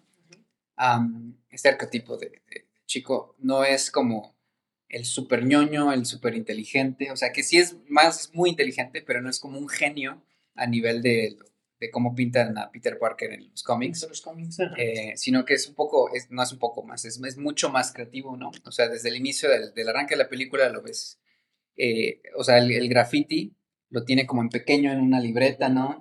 Eh, canta, ¿no? O sea, tiene este lado, o sea, donde la música es muy marcada para, para este personaje y en la película y la música es buenísima, o sea, es buenísima la, la música de, de Un Nuevo Universo en cuestión de las, de las canciones, ¿no? Que eligen este, para, para este, esta película. Eh, lo que tú mencionas, la influencia de dos padres, ¿no? Eh, que es su papá, que es el policía, como es el lado de la justicia, su tío, este Aaron, creo que se llama Aaron Davis, eh, em, que es como, sin saberlo todavía, se ve que está, o sea, que el, papá no lo aprecia realmente, Em, y, o sea, se da a entender que a lo mejor está como una vida de, como un poco más, este, más en las sombras, ¿no? Entonces, no sé, está en alguna, en una pandilla o algo así. Em, ya después descubrimos que, spoilers, es eh, un villano de este, esta, esta versión de Spider-Man que se llama Prowler. Entonces, es, es, como una dinámica muy interesante Vamos a ver a nuestro Spider-Man en una casa con sus dos papás, no viviendo con sus tíos. Eh, tiene un papá afroamericano, tiene una mamá latina, eh, habla tanto inglés como español. Em, va en una preparatoria eh, como de élite, porque ganó un tipo de, ¿cómo se dice? Como un tipo de rifa, ¿no? O sea, tiene una beca, pero fue seleccionado como muy al azar. Em, y sí da el ancho, pero él, como lo vemos, o sea, me, gusta mucho cómo cuentan la historia así, sin tener que narrártelo todo, ¿no? Y decirte esto es lo que sucedió. Eh, se encuentra con sus amigos de la preparatoria anterior, dice que lo extrañan mucho, ¿no? Y es como querido, a lo mejor no es como popular, pero es, es muy bien querido. Y cuando llega la, a su otra preparatoria es como que nadie sabe quién es, este, no, no tiene maneras de conectar con la gente ahí, es como un poco incómodo donde nos recuerda mucho al Peter Parker, que es como súper ñoño, ¿no? Eh, donde no tiene como estas habilidades sociales. No, encaja, ¿no? No encaja, que fue el de Tobey Maguire, que fue el de Andrew Garfield, un poco más, más fuerte, o sea, más este, eh, donde resaltó un poquito más por ser así como ñoño, como medio rarito. Eh, lo vive Miles Morales de una manera diferente, ¿no? Donde sí es como un chico cool, ¿no? Un chico de barrio, pero en la preparatoria donde está simplemente no encaja, ¿no? Entonces, o sea, es súper padre ver cómo toman lo que conocemos de Spider-Man y la expectativa que tienes, eh, como que la cambian, ¿no? Eh, tanto en el ambiente familiar como en el ambiente escolar. Y sí, o sea, voy a resaltar este punto nuevamente, es como muy creativo, o sea, está el graffiti, diseña su propio traje, que, o sea, lo hace también. Y lo disfruta, ¿no? Del proceso. Sí, sí, sí. Entonces son, son elementos que, gustan mucho de, Miles Morales, eh, que a lo mejor sí nacen de un Peter Parker, pero son muy particulares de, de, Miles, ¿no? Entonces, pues con eso tenemos todo el arranque de la película, nos establecen quién es Miles y justo cuando sale con su tío a, a grafitear, em, es cuando le, muerde, ¿no? la araña no, Lo cual me hace pensar en lo siguiente. Em, creo que aquí está como reforzando un punto que vuelve a aparecer en la película, que es como lo que llaman, o lo llamaron al menos, en, otra serie animada que también es de Marvel. Eh, si no han visto eh, esta serie que está en Disney Plus, que se llama What If, What If nos muestra en como ocho capítulos versiones alternativas de las historias y los superhéroes que ya conocemos. Pero hay uno en particular, ahora sí sin spoilearles nada de eso, porque si vinieron a ver un nuevo universo, escucharnos, a ver un nuevo universo, o sea, ¿ya la vieron qué pedo? Pero What If no lo voy a meter, pero sí hay un capítulo donde hablan sobre una historia alternativa de un superhéroe y eh, alguien que conoce del multiverso hace referencia a un punto fijo, eh, que es un evento en cualquier eh, línea temporal universo que es igual en todos, ¿no? Entonces, aparentemente este evento, eh, hay como dos eventos que, que crean a Spider-Man, ¿no? Uno es la araña, ¿no? pero el segundo es la pérdida de alguien muy querido eh, para Spider-Man, ¿no? Entonces, sin uno y el otro, o sea, ambos se complementan, ¿no? Uno es como extraordinario, ¿no? Algo que no sucedería en mil años, y otro es una parte como que muy eh, esencial, inevitable de la condición humana, ¿no? El que es el apego que se tiene y la pérdida del objeto de, de nuestro apego, nuestro deseo, nuestro em, amor como un poco más humano, ¿no? Entonces estos dos elementos crean a, a todas las personas humanas que aparecen en esta película. Y en el caso de Miles es esta, justamente esta araña que, que, lo pica, ¿no? Em, lo que me encanta de la manera en que lo presentan es que estamos esperando como la gran transformación y lo único que sucede es como Miles viendo a su mano y se chinga la araña. Y así, así termina. O sea, no hay como esta épica escena de...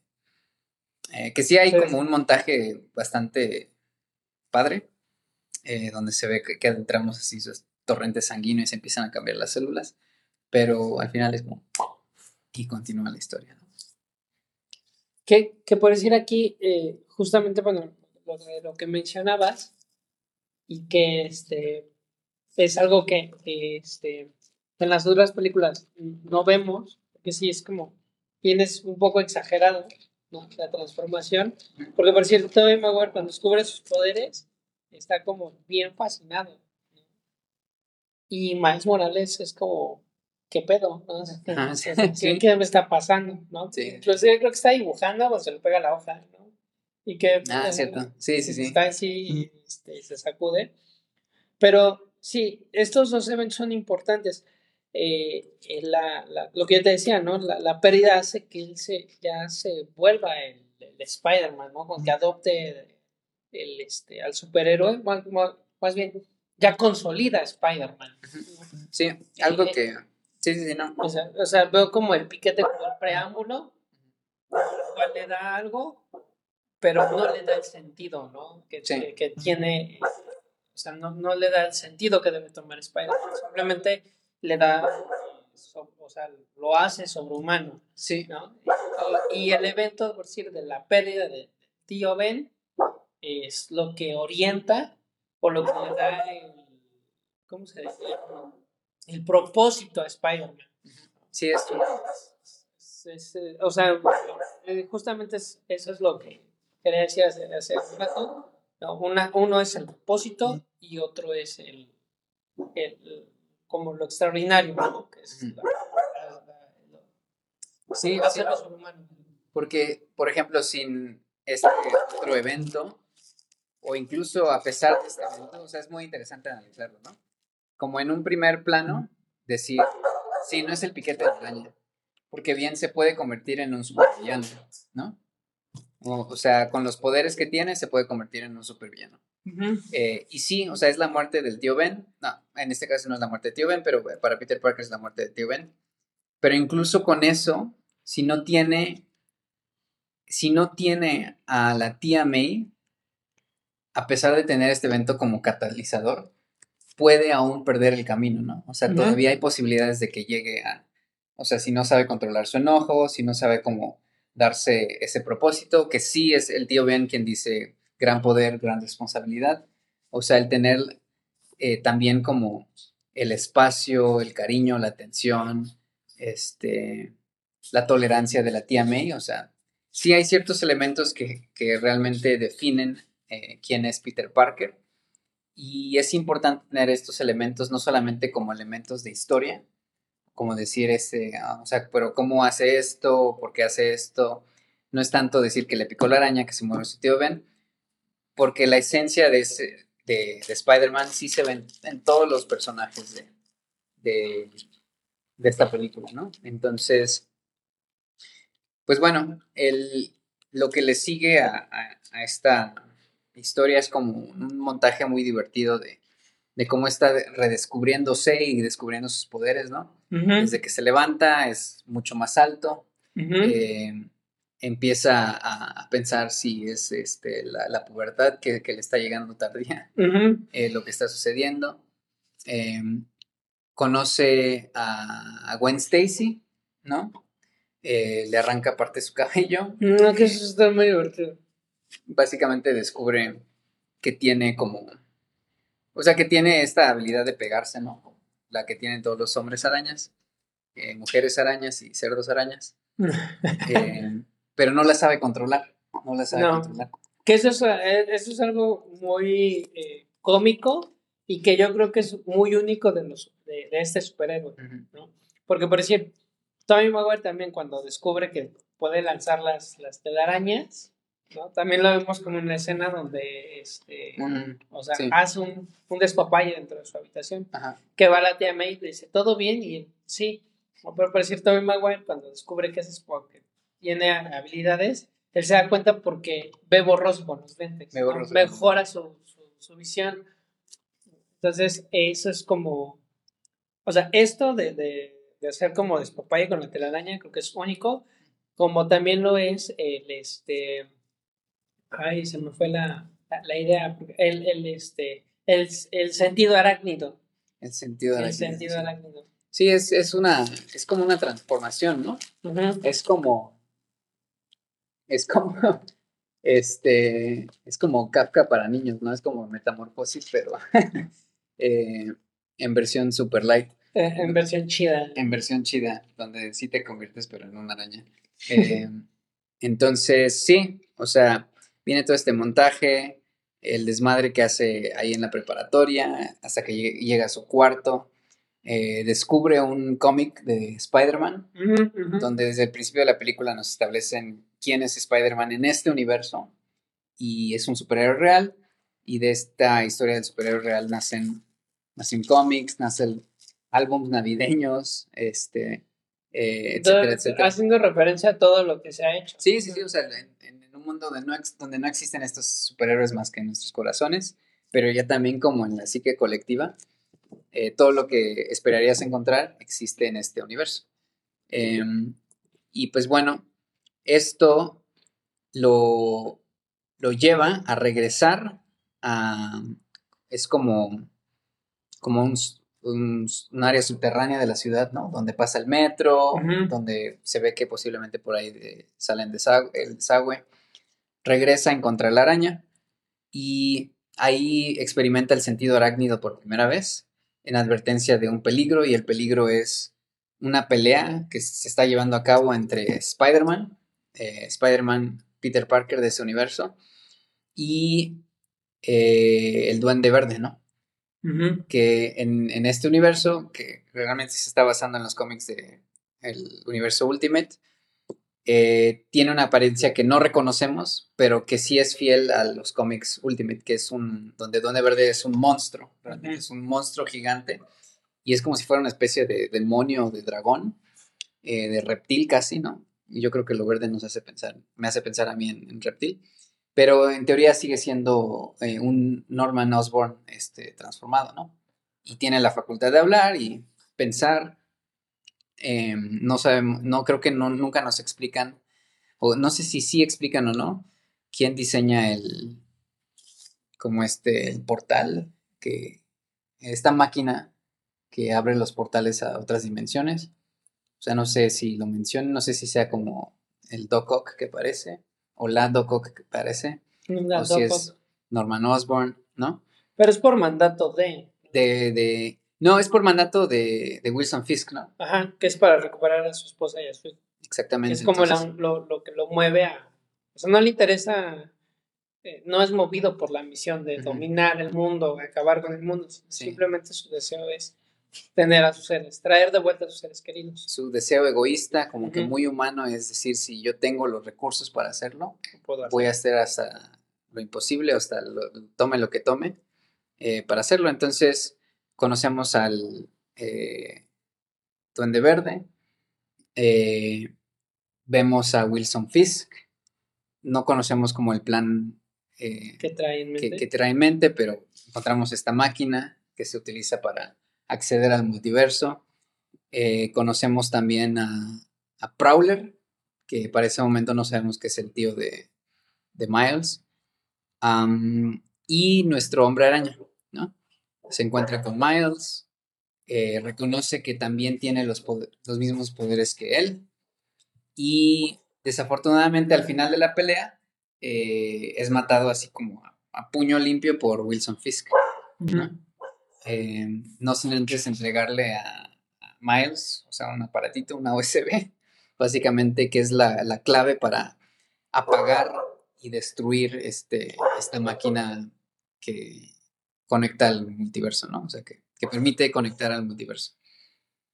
Entonces, pues bueno, vemos por primera vez en la pantalla grande, y creo que también en cuestión de, series animadas, la muerte de Peter Parker, que, que, sí sucede en, los cómics, en esta, en el universo Ultimate. Eh, o sea, muere Peter Parker y toma el lugar de Spider-Man, Miles Morales. Entonces en este universo muere también. Pero no quiere, él no quiere ser Spider-Man. Sí, o sea, es, muy interesante porque todos los Peter Parkers son de un mundo donde no hay Spider-Man. Miles Morales es el primer Spider-Man. O sea que sí existe un Spider-Man, donde hubo un Spider-Man. Donde se tiene el Spider-Man, pero. Y, él es como el sustituto de. Sí, entonces. Pero él no quiere. O sea, algo que, algo que llamó mucho mi atención es como eh, justamente lo que tú decías, ¿no? Como estos miedos, porque él no quiere, o sea, dice, yo no puedo ser Spider. como, ¿Cómo puedo ser yo el, el, cómo voy a llenar esto de, sí. de, Spider-Man? Que otro elemento que me gustó mucho que aborda es la depresión, por decir. Sí, sí, sí. Cuando llega el otro Spider-Man, porque lo ves gordo, ¿no? Lo ves este, acabado. Eh, por cuestiones de, o sea, tierra hay un duelo atorado ahí, que es que eh, creo que se casa, ¿no? Con Mary Jane. Explica que se casa. Sí, se casan, o sea, no, no se ve ninguna escena y creo que no lo dice tal cual, pero cuando menciona que rompe o termina con Mary Jane, lo vemos en una oficina firmando papeles, ¿no? Entonces se va a entender que estuvieron casados y se divorcian. Entonces, o sea, durante la pelea abren los portales, eh, incluso vemos a Peter Parker como, o sea, creo que es Wilson Fisk que le mete la cabeza así por el, no, es, debe ser entonces este Duende Verde, le mete la cabeza como este rayo de, energía, eh, lo vemos como fracturarse y pasan escenas muy rápidas donde se, alcanzan a ver estos, estas personas araña. Eh, muere Spider-Man, entonces cuando va Miles como al cementerio a ver a Peter Parker, es cuando aparece otro Peter Parker. Y en el montaje donde vemos eh, su historia, descubrimos que se llama Peter B. B. Parker, que es una referencia al tío Ben. Entonces, en teoría se llama Peter Benjamin Parker, en homenaje al tío Ben. Es más grande. el Spider-Man que vimos originalmente tiene 26 años.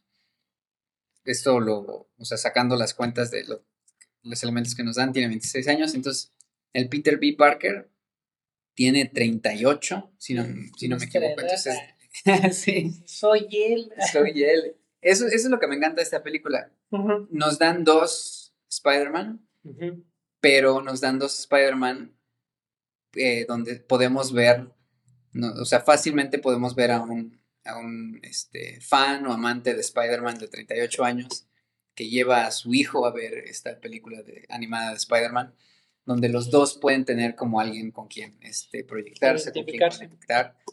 Em, Peter B. Parker, de 38 años, que lleva como 20 años siendo Spider-Man, que ya vivió todo lo que un Spider-Man puede vivir. Y que me encanta cómo es el recuento, ¿no? Así de te salve de Nueva York tantas veces, ¿no? Y me, o sea, ando con Mary Jane, ta, ta, ta, ta, ta, o sea, como te repiten lo que principio hacen con el primer, con el Spider-Man de este universo. Ajá. Y obviamente la historia avanza porque es más grande, entonces sí eh, se queda, entre comillas, con Mary Jane, eh, se casan, se, divorcian desafortunadamente, él entra en depresión, ¿no? Ajá. Eh, lo vemos así llorar, llorando en la bañera, vemos comiendo su pizza. Comiendo pizza, subiendo de peso. entonces es, me gusta porque a pesar de que uno funge como el mentor, como el guía, ¿no? Em, como el hombre sabio, ¿no? O sea, como este tipo de arqueotipo, que es Gandalf, que es Morfeo, que a lo mejor puede ser eh, Winston, ¿no? O el rey, o sea, según la circunstancia. Este, este ¿cómo se llama? El de Batman. Ah, Razas ¿no? Que al final es... Sí, sí, sí. Alfred también está ahí como ahí en, su, en su cabeza, ¿no? Eh, tratando de que tome las buenas decisiones, el, amo Wayne. Obi-Wan Kenobi. Obi-Wan Kenobi. O sea, es, este arqueotipo lo es un, un Spider-Man eh, sin trabajo, sin dinero, eh, sin pareja. en plena depresión. En plena depresión, ¿no? Este, no muy bien cuidado, o sea, no, se rasura. Eh, oye, oye. Eh, me encanta porque podemos ver a dos Spider-Man como viviendo etapas como, o sea, similares, ¿no? Es que fíjate, aquí está como el contraste. Uno ya es Spider-Man. Con sus pedos de, la vida normal. Y el otro es alguien normal que no quiere renunciar a su vida para ser Spider-Man. Entonces, aquí esos dos contrastes están como bien chistosos. Porque, o sea, si bien el otro ya es Spider-Man y, dice, o sea, porque creo que le dice, dame un momento, ¿no? O sea, este, y ya perdí como cierta práctica, este, y, él le dice como que todavía, no, o sea, no, no puedo yo ser Spider-Man. Qué curioso. Te digo por qué. Porque es como si em, este Peter B. Parker es Spider-Man pero no quiere ser Peter Parker. Porque cuando lo vemos en este montaje, está en el traje, ¿no? No está en su, no está en su ropa, no está en el traje. Entonces como que se rehúsa regresar a ser Peter Parker porque sin la máscara, sin el traje, sin el propósito. Tiene sus problemas. Exactamente. Y este chico, que es Miles Morales, no es Peter Parker. no quiere renunciar a su vida. Para ser Spider-Man. Para ser Spider-Man. Por eso digo, eso es como... Eso se me hizo muy curioso, ¿no? que dije, ah, y, y, es algo chistoso, ¿no? Porque ¿quién no mataría por ser un superhéroe? Ajá, exactamente. Aquí te muestran un Miles Morales que dice, yo no quiero ser, o sea, no, por miedo, por lo que tú quieras, pero pues no... Entonces lo que te decía, ¿no? En las otras, digo, la de Andrew Garfield, no, no vi cómo era su transformación, este, pero eh, por decir, las de Toby Maguire era así como el descubrir sus poderes de manera divertida. Y acá no, acá es como puro conflicto, conflicto, conflicto, y es no quiero. ¿no? O sea, conforme va avanzando la película, ya se y es porque ve a los otros Spider-Man, ¿no? Y le explican su, este, su momento, ¿no? Porque creo que cada uno tiene su momento de quiebre. Y eso es lo que él, por decir, no ha vivido. Ya, exacto, justo. Mira, muy bien, sí, sí, sí. Porque, o sea, llega un momento donde se invierte el papel, donde dice, o sea, este Miles Morales quiere ser Spider-Man y es justo, o sea, después de que conoce a los demás, o sea, él quiere participar, él dice, yo voy a eh, cerrar el portal, yo voy a destruir la máquina, ustedes pueden regresar a casa. Eh, pero creo que es porque los va a perder, ¿no? Porque le dice, si nosotros no volvemos, morimos. Sí, se mueren, exactamente. Entonces, él, él les quiere ayudar, pero todo el mundo, o sea, sus contrapartes, le muestran que él no puede, que no está listo. Entonces, del pasar de no querer, pasa al sí querer pero la realidad es que no puede, no está listo para ser Spider-Man. Y no lo había visto de esa manera y, creo que a lo, mejor muchas cosas, a pesar de que entramos, a pesar de que profundizamos mucho y sobreanalizamos las cosas y hacemos conexiones como que muy estiradas, a mí se me pasan cosas muy obvias, ¿no? Y obviamente este sigue como el, guion de un Spider-Man, o sea, no, se, no puede ser Spider-Man sin antes experimentar la, la pérdida, ¿no? el punto, el punto de quiebre. Eh, el punto de quiebre que también es el punto fijo, o sea, el evento donde todas las personas araña pierden a su ser querido, es el, uno de los puntos claves de su vida. Entonces, sin importar el universo, siempre va a suceder. Aquí, ¿cuál es el punto de quiebre? Porque no, o sea, digo, me acuerdo mucho de eso que le dicen, si no regresamos, morimos, ¿no? Ajá, pero que le dice que no está listo es como el, el eh, Spider-Batman, ¿no? El, el, ajá, o sea, creo que todos de, cierta manera le dicen que no está listo. Pero es como la prueba que ellos le ponen, ¿no? Porque saben que sí es capaz, porque después más adelante, cosa como que se lo dicen como a propósito, ¿no? sí. pues cuando está el orgullo. Sí, o sea, justo la primera persona que duda es Gwen Stacy, porque Gwen Stacy lo ha visto en acción, ¿no? Que, o sea, no, no sirve para nada. Eh, Peter B. Parker como que se empieza mucho a, encariñar con él. Como el hijo. Exactamente, ¿no? O sea, que le ayuda a resolver este, este conflicto interno que tiene. Una de las razones por las cuales pierde a, Mary Jane, y no es que la pierda así de que se vaya, sino que él mismo empieza a crear estas barreras, ¿no? La brilla que se aleje de él, ¿no? Exactamente, creo que tienen problemas de comunicación porque él, no quiere tener hijos, Mary Jane sí, pero nunca logran conciliar eso como, como adultos, ¿no? Eh, entonces, eh, Gwen duda de la capacidad de Miles. Eh, Peter B. Parker, eh, de manera muy cómica, lo intenta como venderles la idea de que es un Spider-Man increíble, se puede hacer invisible, no se puede hacer invisible, tiene poderes de electricidad, no tiene poderes de electricidad, y lo empiezan a retar los otros, las otras personas arañas, ¿no? Donde Spider Noir lo empieza a golpear, así como ataque sorpresa de madres. Eh, empiezan a dudar de su capacidad para pelear, para tomar decisiones difíciles, para ser como eh, más, más feroz o más rudo, ¿no? Eh, etcétera, etcétera. Entonces llega un punto de quiebre donde, o sea, de manera emocional se siente como completamente aislado, excluido, a lo mejor injustamente eh, juzgado, ¿no? Pero sí, o sea, el, punto de quiebre para Miles Morales es que pierde a su tío Aaron Davis, ¿no? O sea, su, mm. tío eh, cae de este pedestal, donde es el tío cool, ¿no? Donde tiene la música chida, tiene el departamento de, solteros, lo lleva a grafitear, ¿no? No lo juzga, le enseña a ligar. Eh, el paso así del el, movimiento este del hombro. Em, pero suceden dos cosas. Uno, descubre que es un criminal. Ajá, es, que es, como que es el eh, Prowler. Es el primer golpe emocional. Exactamente. Como un golpe emocional, ¿no? Para él. Muy fuerte, ¿no? Y enseguida de que sucede, bueno, no enseguida, o sea, descubrió antes, ¿no? Pero em, lo, lo, siguiente que viene es que lo matan, o sea, frente a él. O sea, eh, Kingpin le dispara a Prowler por salvarle la vida a Miles. Tiene órdenes directas del Kingpin de matarlo y obviamente, obviamente le, perdona la vida, ¿no? Y a, a, cambio de eso, pues pierde él la vida, ¿no?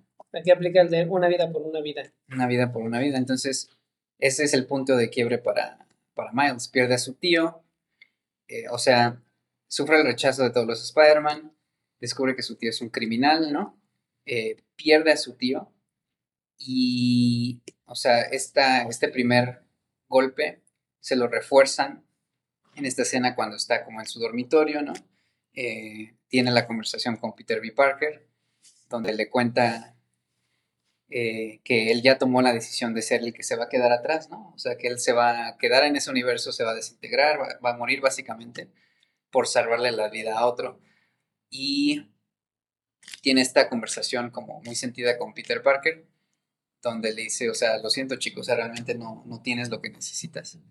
Pero tienen, eh, o sea, ahí este, tienen como una conversación como bastante importante, pero también muy memorable, donde le dice que lo que necesita realmente para convertirse en Spider-Man es dar un salto de fe. Porque le dice, ¿cuándo sabré que estoy listo? ¿no? Y le dice algo como, pues, este Peter Parker muy experimentado, que a pesar de ser como o sea, tener la pinta que tiene, o sea, como de ser un holgazán, de, de que realmente no le importa, ¿no? Porque no lo entrena como debiese. le dice que es, o sea, es muy sabio, ¿no? Por los años. Y le dice que es un, salto de fe, ¿no? Y pues bueno, lo, lo, amarra. Tiene la conversación, bueno, entre comillas, la conversación con su papá, ¿no? Donde, o sea, también el quebrado le dice que perdieron a su tío, ¿no? Y ahí es cuando integra todas estas, como, estas dificultades, estas enseñanzas y como que ahora, sí que transmuta, ¿no? O sea, transforma todo ese, ese sentir, eh, esa negatividad, esa presión, esa tristeza, esa impotencia, ¿no? Y la transforma en, eh, pues en enfocar sus superpoderes, ¿no? Que es eh, la, la, electricidad, em, Hacerse invisible. Hacerse invisible y pues bueno, todos los poderes del, Spider-Man, Peter Parker, que nosotros estamos acostumbrados, sí. Y que fíjate, eh, algo que también es rescatable de esta película, creo que eh, es también el papá, ¿no? Que por primera vez lo vemos abrirse con él. Sí, sí, es exacto, ¿no? Con la muerte de su hermano. Sí, porque él, él, o sea, este personaje, o sea, nos da, nos da a entender que no está en buenos términos con su hermano, pero que sí lo quiere porque ahí le deja un mensaje de voz, ¿no? O sea, estoy buscando a Miles, o sea, sé que no hablamos, estoy buscando a Miles, este, si sabes algo, por favor, dime, ¿no? Espero que estés bien, ¿no? Y le cuelga, o sea, hay una distancia muy grande eh, de la cual, o sea, nos, nos, dan a entender, o sea, como el golpe emocional es que él, él tiene cierto arrepentimiento al perder a su hermano, ¿no? También entender que él entender que vivió una vida de, criminal, ¿no? Porque está en el traje de Prowler, ¿no? Entonces hay muchas cosas que tiene que conciliar de golpe para poder hablar con su hijo, ¿no? Que sabe que tiene mucho cariño por su tío. Entonces La admiración sobre todo. ¿no? Sí, sí, sí. Entonces es un golpe emocional muy duro para, para los personajes, muy duro para el espectador, que es una, película con mucho corazón, ¿no? Sí, sí, sí. Con mucho, mucho corazón. Con, con mucha... Eh, yo creo que es donde vemos a un Spider-Man con emociones encontradas a cada, a cada minuto de la película. O sea, porque si bien al principio nos muestran un Miles eh, toda, toda la alegría, todo su esplendor, después se va transformando, ¿no? Hasta llegar al punto de, del odio. Porque sí le guarda mucho rencor a, este... A Kingpin. A Kingpin, que es cuando también los otros también intervienen porque le explican, ¿no? Que también ellos tuvieron, y que esto por decirlo rescatan en la película del Spider-Man de Tom Holland mm, con el Duende Verde. Ah, ya, ya. sí, sí, esto también lo, lo, vemos ahí, donde le dicen, y también vemos el punto de, porque tampoco tiene un punto de quiebre, que es la similitud que tiene. Ah, ya, ya, sí. sí, este que lo encuentra hasta después, ¿no? Ah, que le encuentra, porque acá también, ¿no? Vemos un Spider-Man que es como, bien a todas margaritas, este, chavos, perdonen, ya estoy algo grande, entonces van a notar mis frases de chavo ruco. Chavo. Entonces, pero esas nunca fallan. Sí, sí, sí. Entonces, este, justamente en esta película encuentra su, punto de quiebre, porque vemos a un Spider-Man muy, pues muy niñato, ¿no? Muy, eh, pues muy alebrestado, ¿no? Inclusive porque, por decir, en, en, la película donde hace su primera aparición, si no mal recuerdo, es en Civil War. Ajá, o sea, es el Spider-Man de Tom Holland que, este, sí. Que inclusive por decir, también le dice Iron Man, no estás listo todavía para ser un vengador. El, acá no le dice que para ser Spider-Man, sino le dice para ser un vengador. Ser un vengador y, y, ya después, este, eh, cuando viene lo de la tía May, es cuando... Sí, o sea, muy interesantemente, claro, como ya, o sea, ya establecimos nosotros al principio de este episodio, pero como ya establecieron estas diversas franquicias de superhéroes. En particular, Spider-Man es una historia que ya se contó mil veces, ¿no? Y esto, mm, o sea, nos da la oportunidad de ver a Spider-Man diferentes, ¿no? Pero, o sea, al mismo tiempo el reto es, o sea, cómo hacer este Spider-Man eh, como que destaque, ¿no? Entonces, lo, lo interesante es que para Tom Holland no nos realmente hablan mucho sobre su pasado, ¿no? Cuando ya lo conocemos, ya le picó la araña y ya perdió al tío Ben. No hay un tío Ben, ¿no? Entonces estamos bajo la impresión de que ya, o sea, ya vivió su gran responsabilidad, gran, este, gran poder, gran responsabilidad, ¿no? Entonces, a mí lo más impactante de, de No Way Home, eh, Sin Camino a Casa, creo que se llama en español, o sea, donde salen estos tres Spider-Man, eh, es que pierde a la tía May y la tía May le da su momento de gran poder, gran responsabilidad. O sea, el punto de quiebre de Tom Holland lo vemos hasta la tercera película que a mí me parece fascinante, ¿no? Porque estamos bajo la impresión de que ya vivió ese momento, ¿no? Pero realmente no. Por supuesto. No, por eso te digo, vemos a un Spider-Man muy niñato, porque inclusive eh, hace muchas referencias a películas, ¿no? En Civil War en su película también lo vemos como de, ay, eh, molestando al, este, eh, al que es este... ¿A quién? Al de Iron Man, como su guardaespaldas. Ah, sí, a Happy. a Happy, que lo está, que lo está tosigue y a tosigue. Sí, Entonces vemos igual ya un Happy como ya harto, que ya no puedo.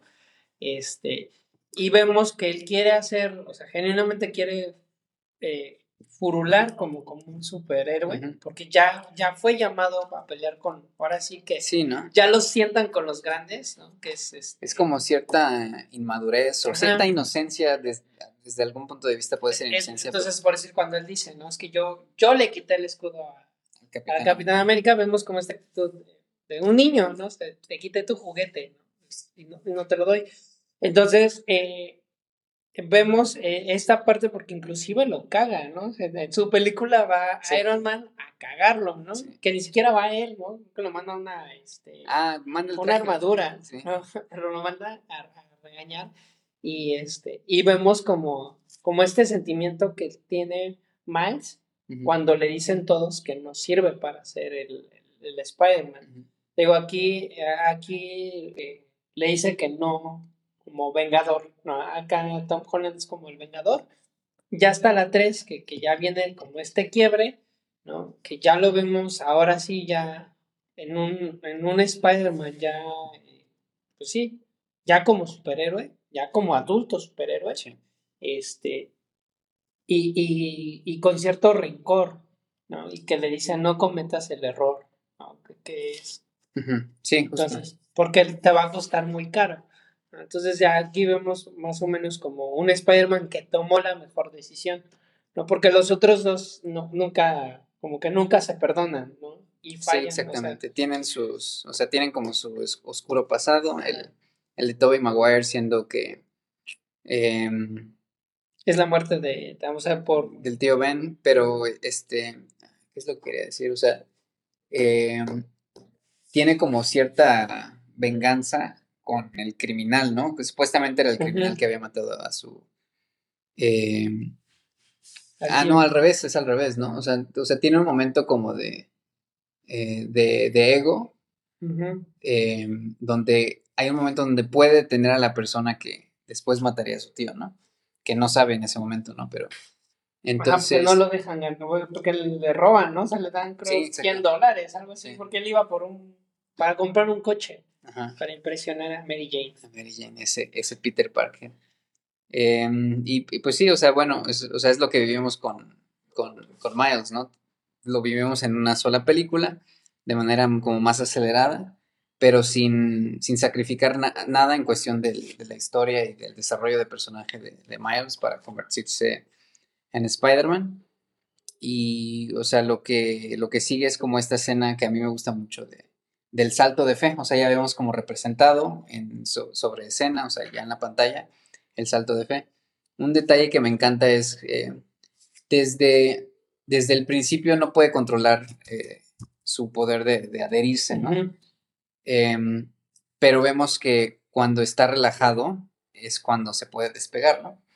Entonces lo vemos en una escena, o sea, que, que canta, ¿no? Eh, y nuevamente, o sea, la música, este, este es Sunflower de, Post Malone, creo. Eh, entonces canta y se despega. Pero lo que me, me, gusta mucho es que en la escena donde está en el edificio, con su traje, o sea, recién pintado, que si te pones a pensar a doler a madres, ¿no? O sea, lo acaba de rociar con esta pintura para, de aerosol, o sea, para grafitear y se metió en el traje, entonces ha de, estar súper moneado ese, ese Spider-Man. Eh, bueno, aparte de ese detalle, em, cuando se avienta del edificio, que realmente está como pegado a una. una estaba pegado a una ventana. Cuando da el salto de fe, el detalle visual que nos confirma que sí es un salto de fe es que cuando salta, rompe la ventana. Es decir, ni en ningún momento estaba relajado, porque no pudo despegarse de la misma ventana. Entonces no como que salta, sino que arranca la ventana eh, porque está pegado a ella, porque no está para nada relajado. No, no que esa situación fuera algo donde uno se pudiera relajar, pero como refuerza este mensaje de que lo está haciendo a pesar del miedo, ¿no? Está siguiendo, o sea, justamente lo que nos indica este Peter B. Peter B. Parker, o sea que es, o sea, no lo vas a saber, su salto de fe, y toma su salto de fe, em, y lo vemos representado de manera visual en que eh, no suelta la ventana, sino que se la lleva consigo, la rompe para dar ese, ese salto de fe, ¿no? Entonces ahí es cuando ya tenemos al, al Spider-Man como ya... Al verdadero Spider-Man. Exactamente, que todos se hacen llamar el único y el verdadero Spider-Man, los siete. sí. Sí. Em, sí, los siete porque son seis, ¿no? Es el, Miles, Peter B. Parker, Peter Ham, eh, Spider Noir. Em, la chica. Ajá. ¿Qué es Gwen? Sí, es Gwen Stacy o Spider Gwen. Creo que en el cómic se llama Ghost Spider.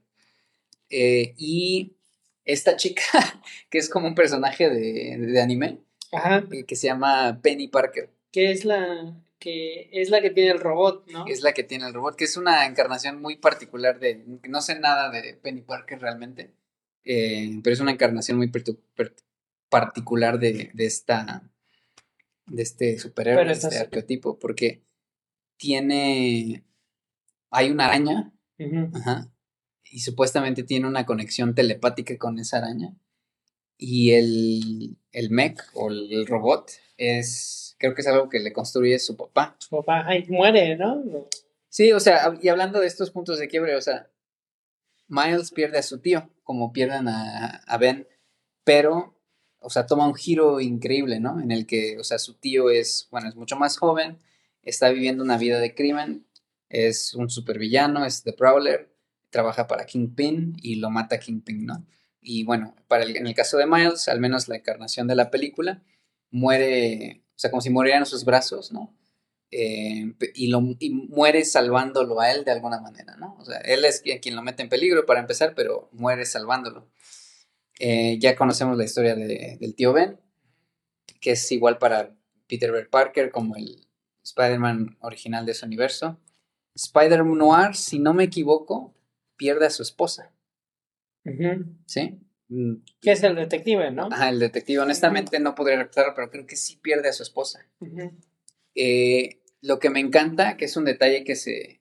Que, que si no lo analizas a fondo, no te das cuenta, pero Gwen Stacy pierde a Peter Parker, que es su mejor amigo. Pero en la escena donde te está contando, lo ves peleando contra Lagarto. Lagarto cuando lo, lo, lo vence, se vuelve nuevamente un humano, pero esa escena es seguida por la escena de Gwen Stacy llegando al cuerpo muerto de Peter Parker. Entonces, de alguna manera, hay como cierta pista, ¿no? Eh, nunca lo explican a más detalle, de que Peter Parker se vuelve en lagarto, Gwen pelea contra el lagarto y mata a Peter Parker. Entonces ahí es un golpe o sea, lo mata, ¿no? más pesado. O sea, ya matas. Que, que, de alguna manera es, o sea, es la misma historia. O sea, aunque cambien las circunstancias, lo que ella está consolidando es ser Spider-Man y qué, qué representa ser Spider-Man. Entonces, si es, si eso representa pelear contra tu mejor amigo, porque es, o sea, la responsabilidad que lleva, o sea, si yo soy la única persona que lo puede vencer, si esta persona está causando mal o daño o lastimando a otras personas, aunque sea mi mejor amigo, es lo que tengo que hacer. Entonces, como son unas decisiones difíciles que... Deber ser, ¿no? Ajá, exactamente. Y para un adolescente es sumamente pesado, ¿no? Sí. Entonces, no, no son, al final no son las decisiones de Spider-Man las que le pesan al, a la persona detrás de la máscara, sino las decisiones con las que tiene que vivir Peter Parker y Gwen Stacy. La persona, ¿no? Ajá, exactamente. La persona detrás de los diferentes Spider-Man.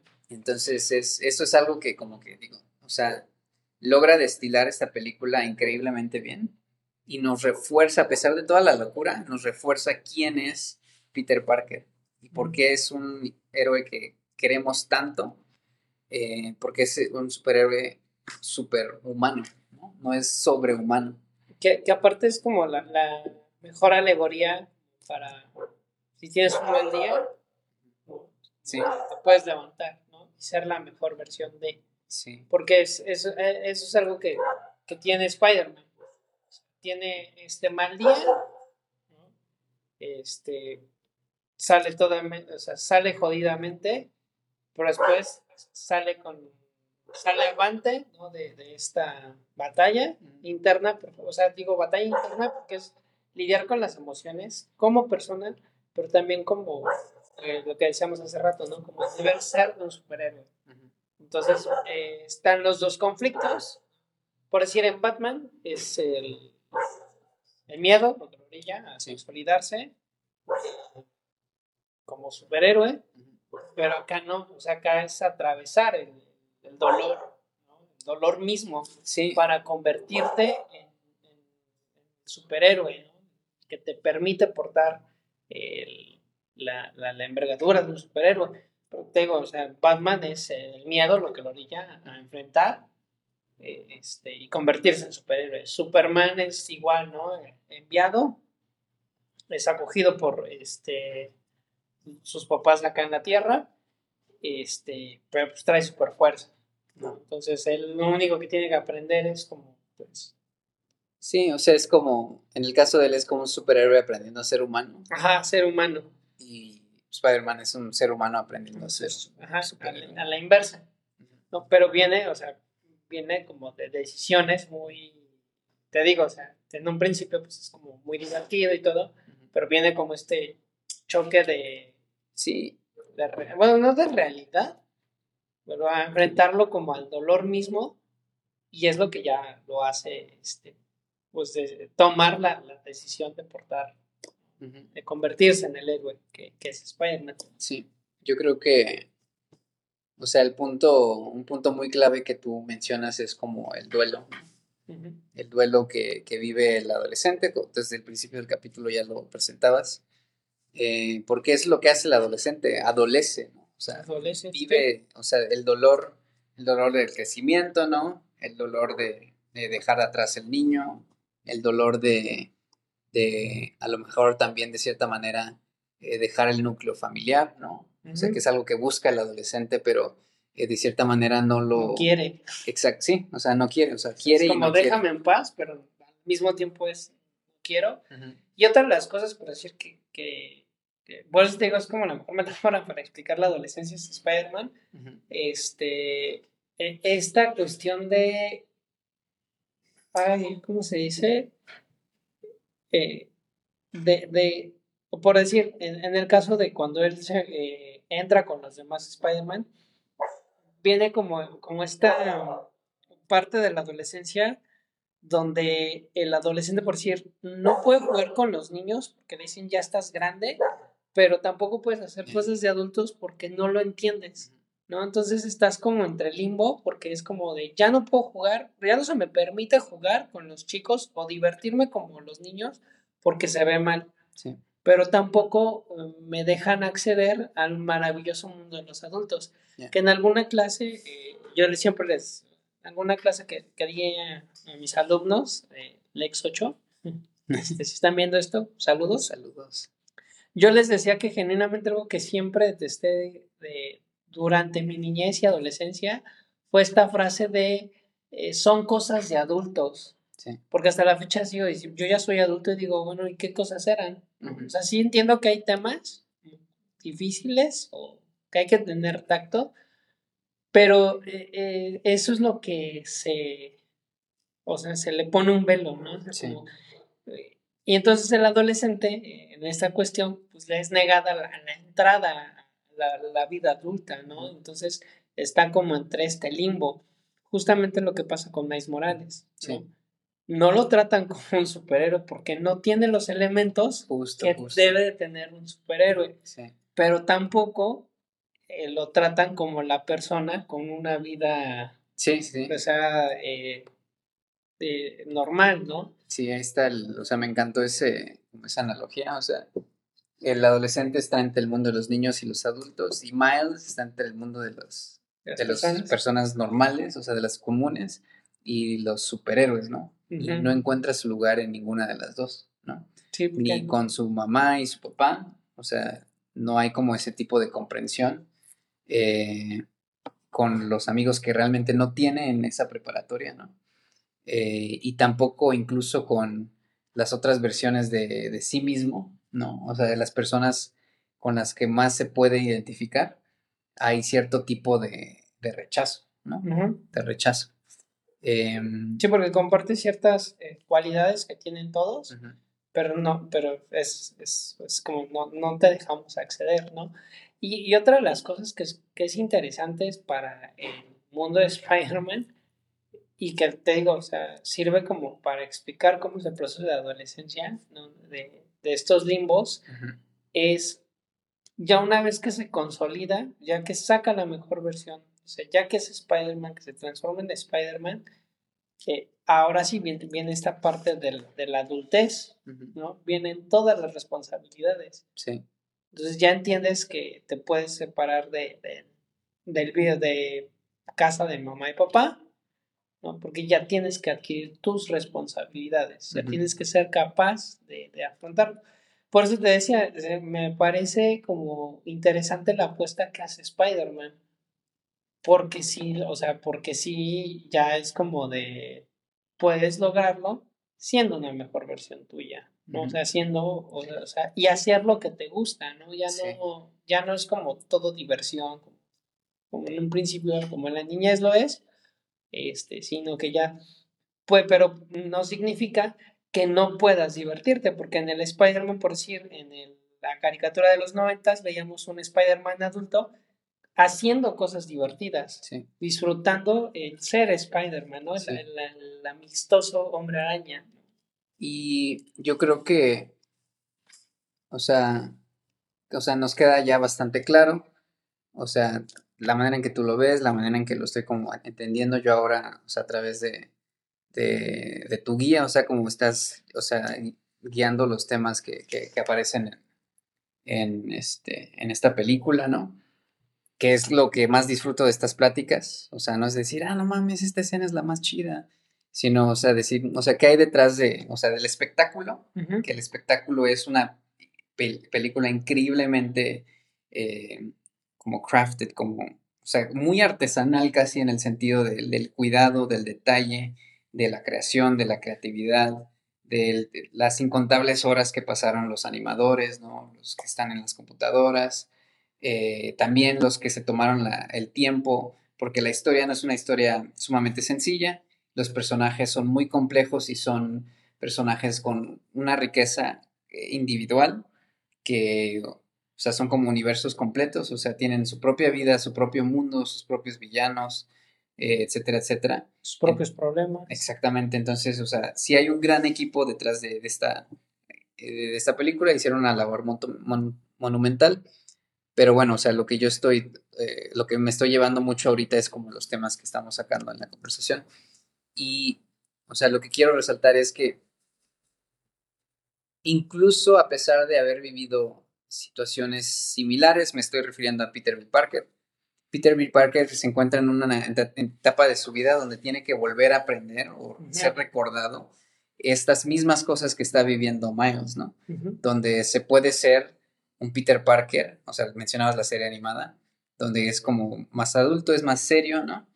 O porque, o sea, el, Peter Parker de Andrew Garfield es muy y el, de Tom Holland es como un niño, o sea, un niñato como lo describes. Eh, pero Peter B. Parker, o sea, también de cierta manera está como, eh, o sea, independientemente de que sí está viviendo un duelo, que es el de, de Mary Jane, o sea, él también estaba entre dos mundos, ¿no? Eh, a sus 38 años, o sea, siendo un Spider-Man más experimentado, con, más experiencias, ¿no? más maduro, está como que entre el mundo que conocía, que conoció hasta ese entonces, y lo que sería el resto de su vida, ¿no? O sea, un Peter B. Parker que podría ser papá, ¿no? Donde el gran poder, gran responsabilidad o específicamente la parte de responsabilidad es algo que no está preparado para tomar, ¿no? O sea, y es justamente eso, o sea, como que reforzamos, refuerzo yo, refuerzo yo, refuerzo yo, o sea, este, el espíritu de, de Spider-Man donde lo más difícil para Spider-Man es ser Peter Parker. O sea, lo único que puede acorralar y llenar de miedo a Peter Parker no es ni, ni el Duende Verde, no es ni Rhino, no es ninguno de estos eh, supervillanos, es la mismísima idea de tener que sentar cabeza con la mujer que supuestamente él ama y tener eh, una familia, ¿no? O sea, eso es lo único que puede quebrar a un Spider-Man, llevarlo a perder todo, ¿no? O sea, él en cualquier situación de supervillano, con eh, la dama en peligro, ¿no? Él daría su vida por Mary Jane, pero eh, vemos que no sacrifica la identidad que él ha construido para sí mismo, o sea, el, ego de, de adulto que tiene, no lo sacrificaría por Mary Jane, si te das cuenta. O sea, entonces las decisiones más difíciles son las que toma Peter Parker. En cualquier iteración, en cualquier historia, eh, bajo cualquier presión, eh, frente al, al, rostro de cualquier villano. O sea, el, miedo más grande de Spider-Man eh, son los miedos que, tiene Peter Parker. ¿No? Y, y, que en este, en este, algo que quería decir hace rato es que vemos un Peter Parker o sea, yo creo que la historia de Peter Parker es buscando su lugar como, como, o sea, dejar la huella, pero no como Peter Parker, sino como Spider-Man, ganarse su lugar en el Olimpo, ¿no? O sea, eso es como la, este, lo que quería decir hace rato, ¿no? O sea, el niño, o sea, el adolescente, buscando su lugar en el mundo de los adultos, ¿no? Entonces, por eso te decía, eh, se me hace increíble porque al final de cuentas una vez que ya ves al Spider-Man completo, ya que pasa sus duelos, que pasa, es capaz de ser, pues de sacar como estas cuestiones de, de, pues, de los chistes, ¿no? Porque te decía, en la serie animada vemos un Spider-Man que es a veces muy divertido, ¿no? Mm. Cosa de esas que eh, le hicieron como, eh, no sé si recuerdes, el, el Deadpool, ¿no? ¿Por qué, ama estar con Spider-Man?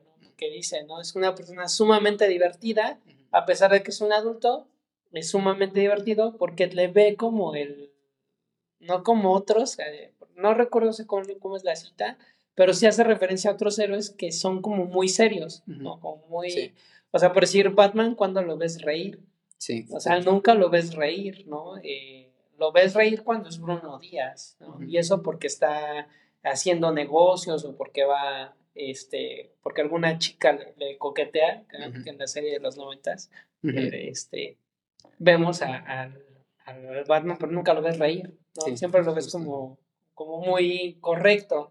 Un Superman tampoco lo ves reírse, ¿no? Siempre lo ves como en esta cuestión de tengo que salvar la tierra, tengo que mantener, eh, o sea, salvo, ¿no? Por la, este, más como preocupados en ese sentido.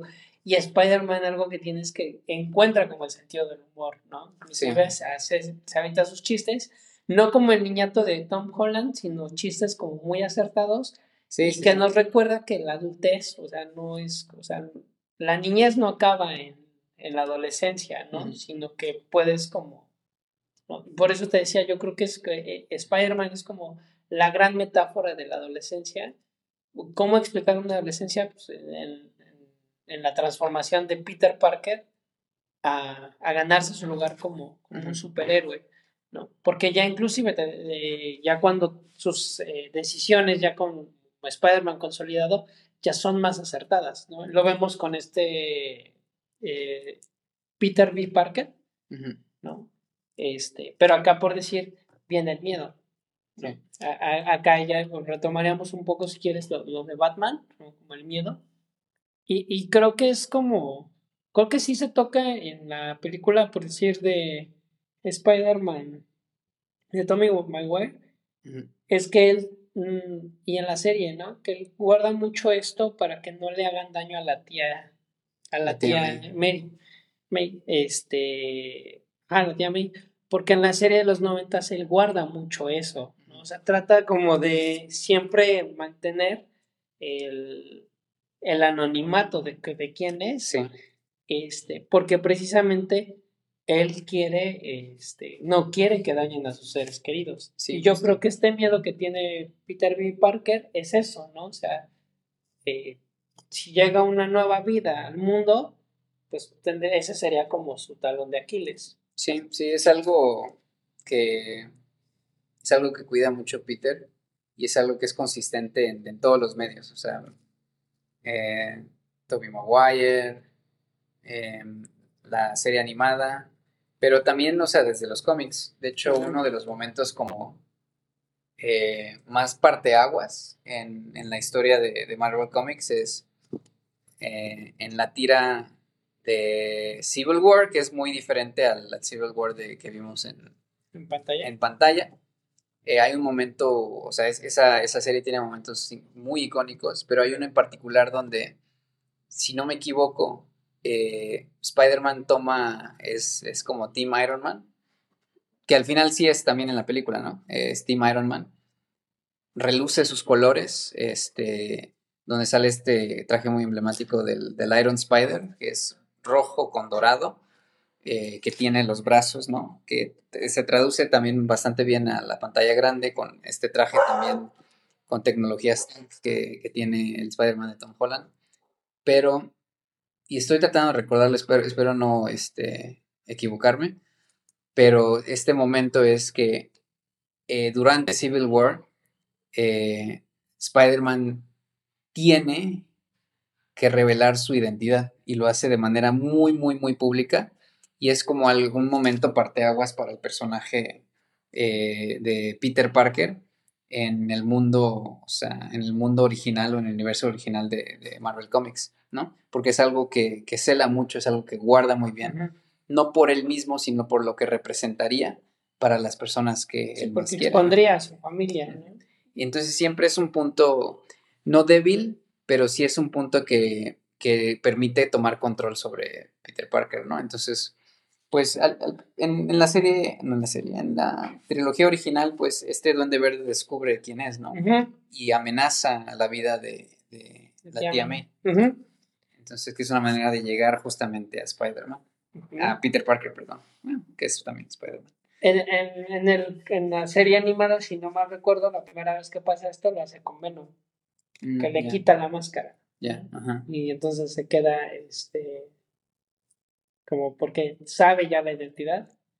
Si no mal recuerdo, es uno de los capítulos más emocionantes que tiene esta serie, que es cuando lo despoja de, de este, pelea con Venom y él lo despoja de la máscara. Entonces ve que es Peter Parker. Entonces, este, igual, ¿no? Este, eh, aquí este es como de, los miedos que, él tiene, como, como, pues, cómo proteger a tus seres queridos cuando eres un superhéroe. Sí. Entonces, eh, no, me, no recuerdo qué es lo que hace, porque sí eh, tiene, o sea, hace algo para, para proteger. No recuerdo si se va, porque en la serie animada él vive con la tía, pero creo que se aleja. ¿no? Creo que, pero él, toma como esta decisión de, salirse de ahí. O sea, digo, ahorita es como, no sé si, este, porque pues tiene todavía hace mucho tiempo, pero sí, supongo que hace algo, este, pero te digo, e, esa escena nunca se me va a olvidar, ¿no? Porque lo tiene así, eh, acorralado, le quita la máscara, Entonces, sabe, Venom sabe quién es. En las otras películas, por decir la de Andrew, Garfield, no sé si se sepa la identidad. En las de Tom Holland creo que sí, sí descubre también el, sí, o sea, justo el papá de el papá de. No, no sé, no me acuerdo ni cómo se llama, pero ¿quién es el buitre? Ah, ese buitre descubre que es. Que es Peter Parker. Pero también, o sea, también en esa trilogía lo revelan, que es como toda la historia de, de Sin Camino a Casa. O sea, que el mundo sabe quién es este. Que pues, Spider-Man es Peter Parker, ¿no? Que sí, o sea, resulta ser como un punto recurrente, o sea, un, un punto eh, como, o sea, que cambia completamente la dirección de la historia. Entonces sucede en el de Tom Holland.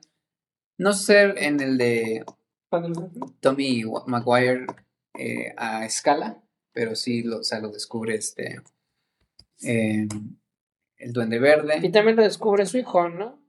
Ajá, este, también, sí, o sea. Su mejor amigo sabe. Su mejor amigo. Ah, pues en, dado caso también sucede en la de Andrew Garfield porque justamente el hijo de, o sea, en este caso el duende verde de la de Andrew Garfield es el hijo, o sea, no es Norman Osborn, es Harry Osborn. Eh, entonces estoy muy seguro que él se entera de, estoy muy seguro que se entera que Peter Parker es Spider-Man, que también le causa tremendo conflicto. Em, y una escena que me gusta en particular es, creo que es en la 2 de Tobey Maguire, que el público eh, creo que lo ve sin máscara, ¿no?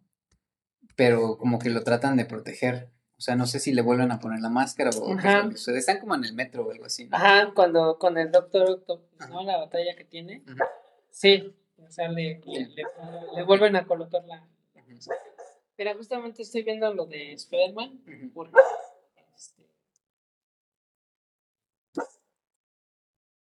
Sí, entonces eso resulta ser como un punto como que clave.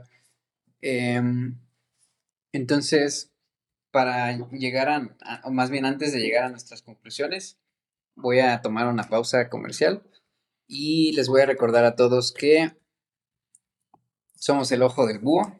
Si llegaste hasta eh, las 2 horas y 18 minutos y no sabes quién chingados somos, eh, mi nombre es Charlie y estoy con Alex y nosotros somos el ojo del búho. Eh, hablamos de cultura pop y tratamos de darle sentido, eh, algo que nos resulte útil o que nos haga ver el mundo de una manera este, más, más bella, ¿no? Y si nos estás viendo en YouTube, no olvides darle like, dejar un comentario, eh, suscribirte. Estamos sacando capítulos básicamente cada semana, ¿no? Este es el sexto episodio. Eh, si nos estás escuchando en Spotify, no olvides seguirnos. Eh, lo mismo si estás en Apple Podcasts, en Google Podcasts. Eh, agradecemos mucho que formes parte de esta comunidad. Y tenemos toda la posibilidad de, que tú como oyente pases a ser también invitado, que seas colaborador, que seas este, parte de esta conversación, ¿no? Que nosotros estamos llevando semana a semana, tratando de, de pues bueno, de, traer la mayor, el mayor número de puntos de vista que nos permitan a nosotros eh, seguir creciendo y seguir desarrollándonos y, encontrar como un nuevo aprecio por estos, estas historias, estos temas y estos personajes. Eh, estamos en redes sociales, en Facebook, eh, búscanos como el ojo del búho pod, así como en Instagram, nuevamente el ojo del búho pod, es el ojo del búho POD, el ojo del búho pod. En Instagram, Instagram en particular, este, estábamos subiendo eh, memes, eh, todos referentes a los capítulos.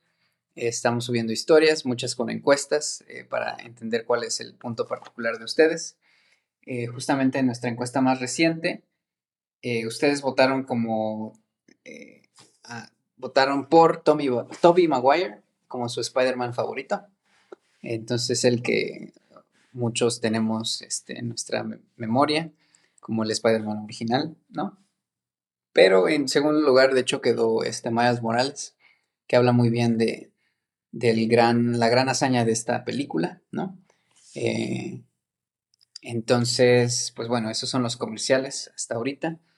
en podcast, ya mencioné los números de YouTube al principio, pero en podcast tenemos ya 88, 88 escuchas ¿no? En los últimos 30 días, eh, de seis países diferentes. Entonces, saludos a Sudamérica, saludos a Colombia, saludos a Perú, eh, saludos también a los Estados Unidos, saludos a Europa, en España, saludos a Alemania, creo. Eh, no sé quién nos está escuchando en Alemania y por qué chingados, pero, un gran, gran abrazo hasta allá, ¿no?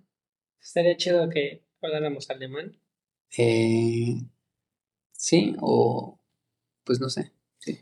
Para decir muchas gracias. Ajá. Guten Tag. Creo, que es Guten Tag. Guten Tag es buen día, ¿no? Bueno, sí. Muchas gracias, ¿no? bueno. Yo me sé el danke. No, el danke es gracias, güey. El danke es gracias. Porque es como thank you. Mm. Ajá, entonces Guten Tag es. Es. No sé. Es, es buen día, ¿no? Según yo es, es como el gracias. Ah, bueno. Entonces, pues bueno, saludos a las Europas, ¿va? Em, y pues bueno, esto nos lleva como a la conclusión de la película. Em, vemos a las personas araña en la pelea final, que es con Doc Ock, em, que es con Kingpin, ¿no?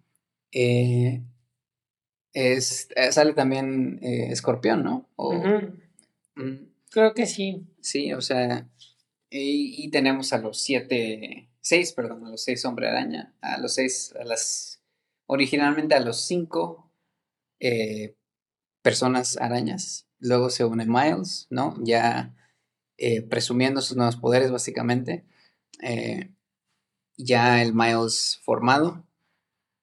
Y pues bueno, después de una escena de acción muy, muy divertida, donde cada uno de los personajes tiene como oportunidad de mostrar eh, su estilo de pelea, ¿no? Creo que Spider-Noir utiliza armas, eh, pistolas. Eh, Gwen, pues siendo, creo que es bailarina, teniendo esas habilidades, su destreza, su velocidad. Spider-Ham con este, recursos como humorísticos muy particulares de caricaturas, como este el mazo, sí, el mazo. Eh, y pues bueno, también las, eh, la manera muy particular de animación de, Penny, Penny Parker, eh, su robot. Em, nos permiten despedirnos de cada uno de los personajes, ¿no? Mientras los mandan a su nuevo universo, a su viejo universo. Y en particular una, una, una escena emotiva, si tienes como esta conexión con Peter B. Parker, eh, Miles le, le devuelve eh, la, misma enseñanza que le deja a Peter B. Parker. Eh, cuando al final de la película el propio Peter se cuestiona si, si quiere tener hijos, ¿no? Después de haber vivido esta aventura con Miles y sentir como ya como cariño, eh, orgullo de él, ¿no? y lo manda de vuelta a su universo, eh, donde él cuestiona, o sea, cómo sabré que, que, que estaré listo, ¿no? O sea, cómo sé que puedo retomar esta vida, que tengo lo necesario para volver con Mary Jane a hablar y retomar la, o sea, trabajar por la relación. Y Miles le contesta de la manera en que él, él le, compartió esta, esta joyita de sabiduría, que es, esta perla de sabiduría, perdón, que es, este, es un salto de fe, ¿no? Pero el, Peter se contesta a sí mismo, o sea, él dice, ah, o sea, él entiende, es un salto de fe, ¿no? Y que yo creo que por decir aquí él entiende que sí puede proteger a alguien más. Sí. Porque en este caso protege a, este, y le enseña, le enseña a ser, este, y que creo que sería como interesante eh, ver a, este Peter B. Parker entrenar a su sucesor. Sí, sí, sí. Sí, porque, o sea, entre su panza y sus problemas de espalda. y bueno, no tanto eso, sino que em, el tomar la decisión de formar una familia requiere entonces como de un, de un sucesor, ¿no? la, la la, la batuta, ¿no? De quién va a tomar la responsabilidad. Sí. También de alguna manera este, hay como cierta moraleja o cierta enseñanza em, que es para Kingpin, que también le puede hablar al público, ¿no? Eh, que es como Kingpin, a diferencia de el Peter y el Miles, no está viviendo un proceso de, de, aprendizaje y de desarrollo, ¿no? De crecimiento, sino que está viviendo de manera cíclica. Al final el, aparato este multiversal eh, funciona y durante un momento muy breve eh, abre, o sea, esta conexión o este puente, este túnel entre otro universo con Vanessa y con, creo que Richard le pone a su hijo, eh, y el universo en el que estamos viviendo esta historia, donde nuevamente se repite, se repiten los eventos que llevan a la muerte de la esposa de Wilson, a la esposa y el hijo de Wilson Fisk, que es originalmente en este mundo, ellos lo ven presenciar un acto muy violento, eh, muy sangriento, y creo que es directamente con Spider-Man, o sea, está atacando al Spider-Man original de este mundo. Lo ven Vanessa y Richard, huyen eh, aterrorizados y en ese huir eh, tienen un accidente de automóvil donde pierden la vida, ¿no? Entonces, al abrirse este portal a su mundo eh, y encontrarse completamente desconcertados, o sea, de lo que está sucediendo, nuevamente ven a Wilson Fisk, o sea, batiendo a Miles Morales en este caso, eh, desconociendo a este hombre, eh, donde a lo mejor no, realmente no entienden qué se dedica y cómo gana su dinero, ¿no? Eh, pero el, animal que es Wilson Fisk, sin ofender a los puercos arañas del multiverso, el animal que es Wilson Fisk, y nuevamente huyen aterrorizados, ¿no? Entonces Wilson Fisk, a, a diferencia de Peter B. Parker y de Miles Morales, no se encuentra como en desarrollo, sino que está viviendo de manera cíclica, ¿no? O sea, repitiendo los mismos errores. Aquí vendría la, la, frase que dijo Pitágoras de estábamos condenados a repetir nuestra existencia hasta no estar en concordancia con el universo. Ahí está. Esa es, es, como la, la, como lo hilo, ¿no? Con, la filosofía. Eh, con esta frase pitagórica de estamos condenados a repetir nuestra existencia, estando en contra del equilibrio con, con el universo. En este caso no lo encuentra, entonces repites, ¿no? O sea, se vuelve a repetir. Sí. Y, es, es más feo, ¿no? Porque el dolor se intensifica, porque es perder por segunda ocasión, o sea, vivir dos veces el mismo evento es como más catastrófico porque eh, no te llevaste nada de aprendizaje. Y es lo que siento que es lo que separa al, villano del héroe, ¿no? El villano eh, a través de sus decisiones, de sus acciones, fomenta el mismo ambiente en donde suceden estos, estos eventos trágicos, ¿no? Como es el caso de Wilson Fisk, incluso algo que sea altamente improbable, algo imposible de que volviera a suceder, vuelve a suceder. Eh, en el caso de los Peter Parkers, de los Spider-Man, eh, podría ser como el, descuidar a la tía May, ¿no? Porque ahí siempre está el riesgo de perder a la tía May, em, después de perder al, tío Ben. Em, entonces, que es algo que no sucede realmente con los Spider-Man, porque es, es interesante, o sea, en este caso, eh, Fisk, el villano, vuelve a crear este evento trágico, ¿no? Donde el evento trágico originalmente creó al villano, pero es que no es así porque la muerte de, de tío Ben no crea un Spider-Man malvado, no, crea un villano de Peter Parker, ¿no? Em, entonces se vuelve como algo casi casi como destinado a ser, ¿no? Algo este, inseparable, ¿no? donde el villano crea los eventos trágicos que refuerzan su identidad de villano, su odio, su venganza, eh, al mismo tiempo que estos eventos trágicos pueden potencialmente crear al villano. Entonces se vuelve como un ciclo vicioso. ¿no? O sea, Wilson Fisk no aprende nada de esto, ¿no? Incluso este mismo evento lo puede llevar más al borde de la locura, eh, lo puede volver aún más violento, ¿no? Porque es decir, teniendo la solución, que no es la solución, frente a mí, la perdí, ¿no? Entonces, ahí hay mucho, este, hay, hay muchas capas que como pelar y descubrir, que es algo que posiblemente hagamos este, en nuestra segunda temporada, después de, hablar de héroes, hablar de, villanos. Sí, que, ese capítulo va a estar bueno, fíjate, eh, que lleva a volverte un villano. Y bueno, yo creo que empezaremos ese capítulo con la pregunta más bien con el diálogo que hace este Harvey Dent en Batman Yachtman, cuando dice, eh, vives lo suficiente, ¿sabes cómo es? Vives, este, o mueres, mueres. ¿Mueres siendo un héroe o vives lo suficiente para convertirte en un villano? Entonces, eh, estos, estos villanos entrañables, ¿no? de cada una de las pues sí, cada de, de, las series que se han creado, pues también traen historias muy densas, ¿no? Sí, sí, sí. O sea, por decir el, el Darth Vader, ¿no? todas las, pérdidas que tuvo, el Gollum, ¿no? Que, que pierde a su mejor amigo eh, por la avaricia de, poseer el anillo y, y se convierte, ¿no? En, en, en, la criatura, este el papá de, de, Boromir, ¿no? El borde de la locura. Sí, también. También por la pérdida de su... Por la pérdida de su hijo. Este...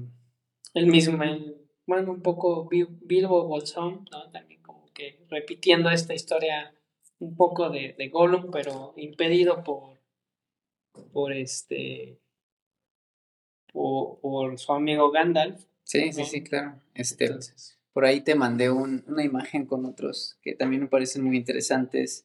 Eh, Loki del universo de Marvel también es un villano muy, muy complejo.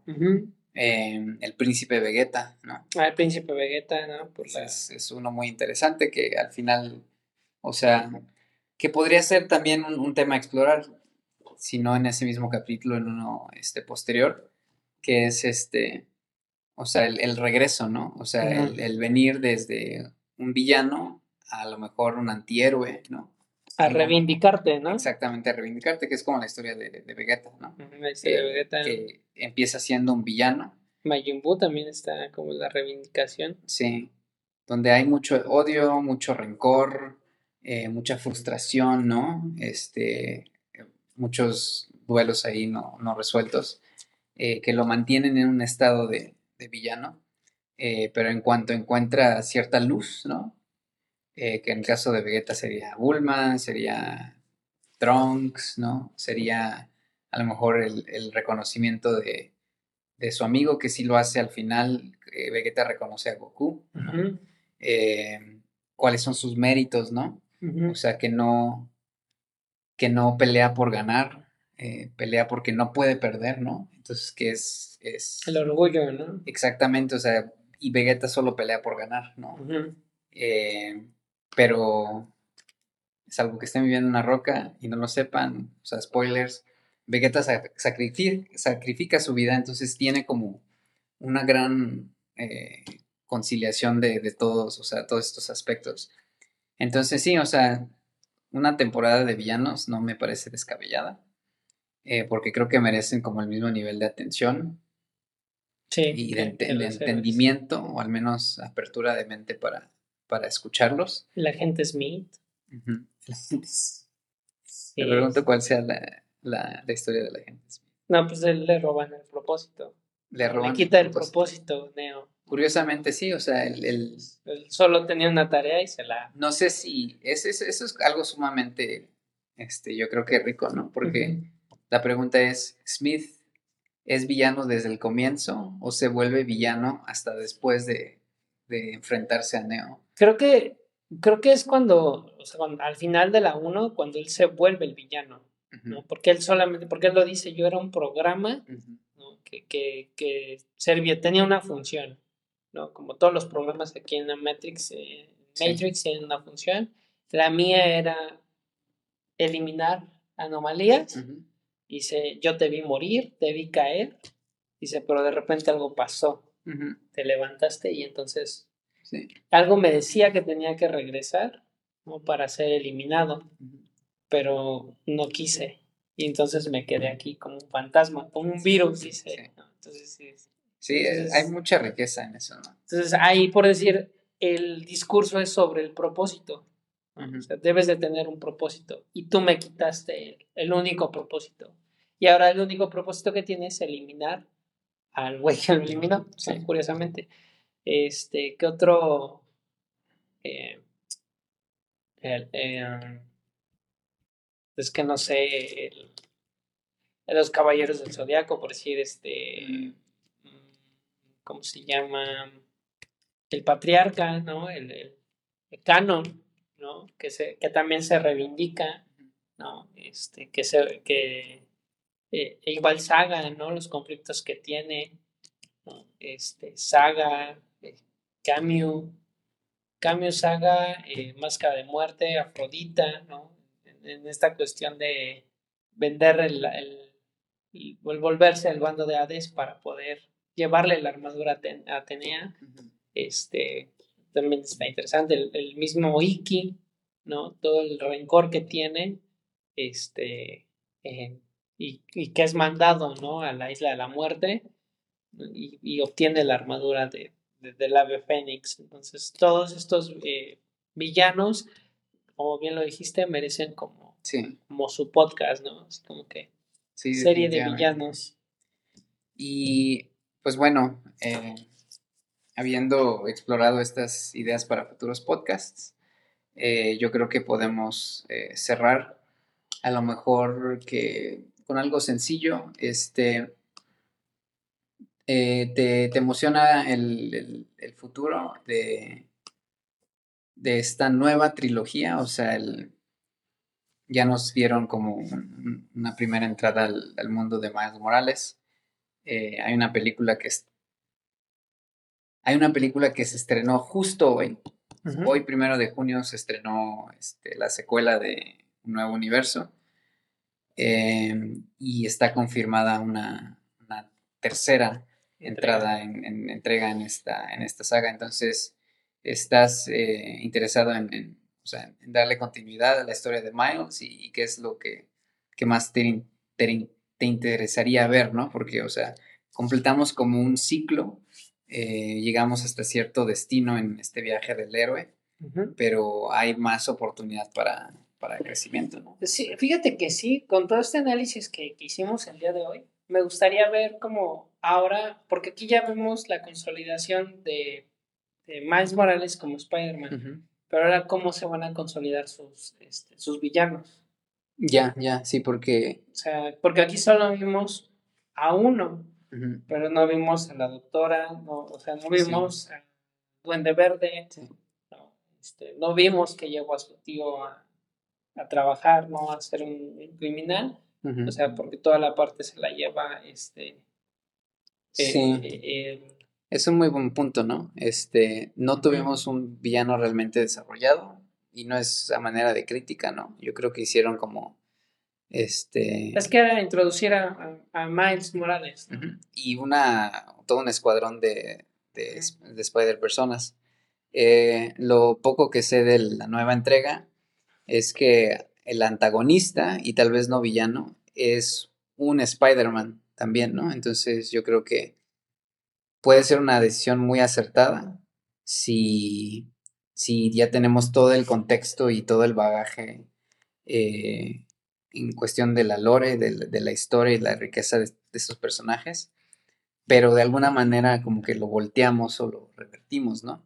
A mí se me, haría, se me hace muy interesante conocer a este Spider-Man, que lo identifico por los cómics, es Spider-Man 2099, eh, creo que se llama Miguel Ojara o algo así, Miguel se llama, no sé cuál es el apellido, Miguel Ojara, que es un latino, eh, un Spider-Man del futuro, y lo que nos dan a entender en la escena post créditos de esta película de la cual hablamos hoy es que Miguel Ojara tiene control o acceso al multiverso.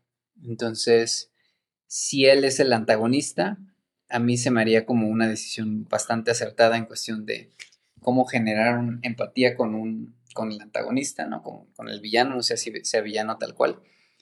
Y, o sea, tu punto es, desarrollar un buen villano para darle un contrapunto a Miles, ¿no? Que es realmente la única manera en que puede seguir este, creciendo en cuestión de Spider-Man creciendo, porque Spider-Man está recién nacido, ¿no? O sea, Miles ya es, o sea, ojalá podamos ver un Miles un poco más grande también, no, o sea, como cinco minutos terminando la, última película, sino como a lo mejor un par de años. Más, maduro. Sí, sí, sí, con otra serie de problemas.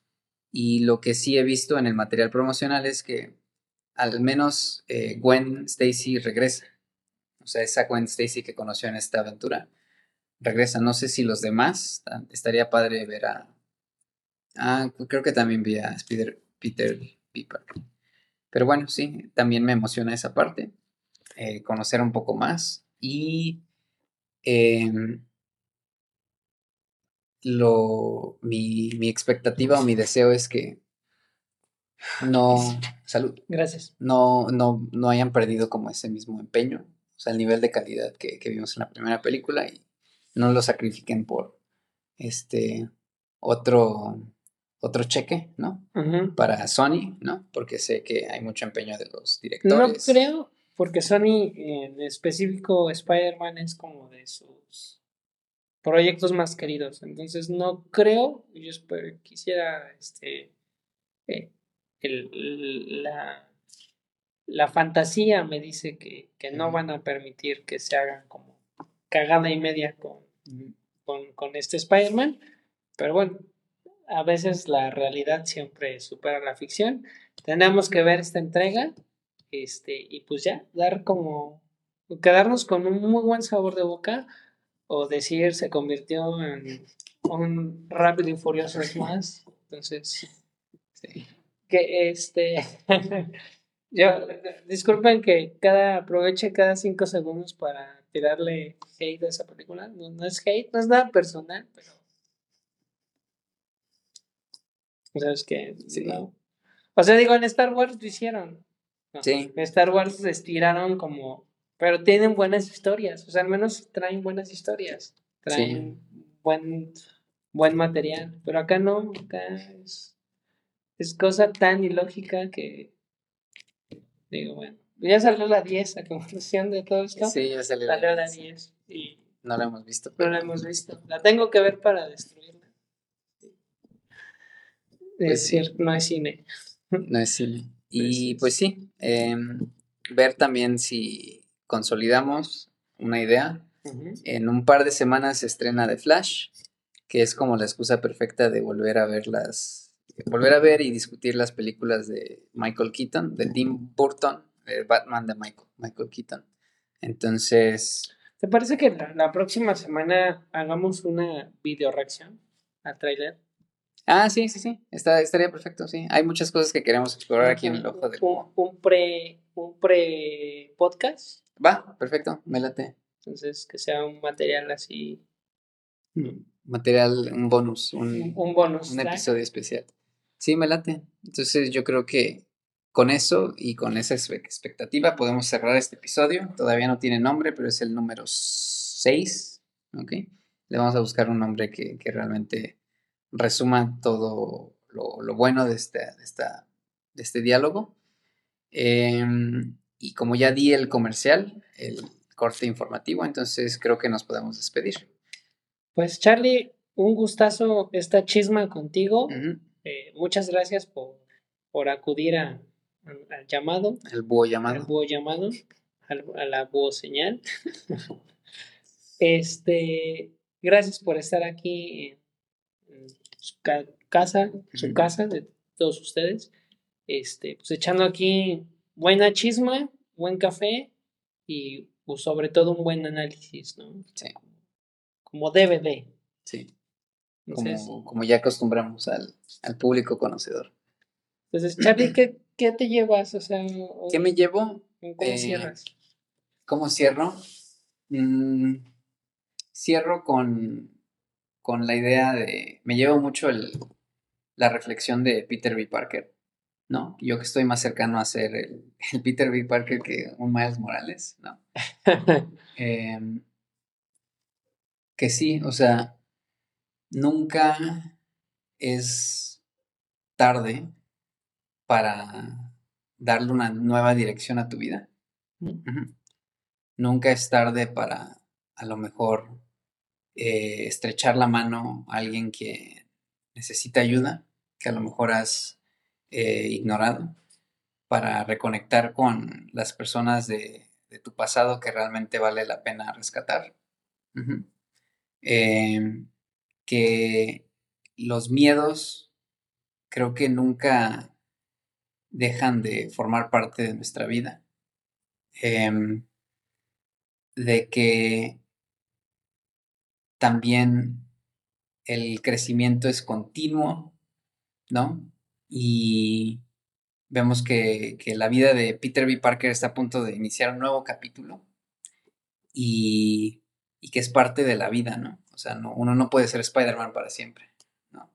Entonces, esas enseñanzas que me deja Peter B. Parker y la despedida que nos da, o sea, donde él mismo da un salto de fe, lo está tomando Miles del traje, pero él se empuja para ser soltado de Miles y se va con una sonrisa, ¿no? Eh, eso es como, o sea, esa esencia, ese estado como de contemplación, donde no se niega el miedo, sino de que uno se suelta y se entrega a la, a la vida misma o sea, eso es algo que busco también encontrar en, mí mismo en, esta etapa de mi vida, ¿no?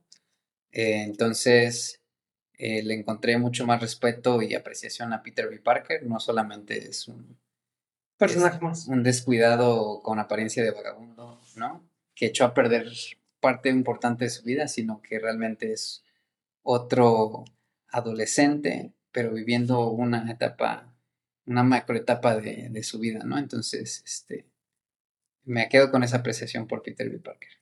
¿Y tú?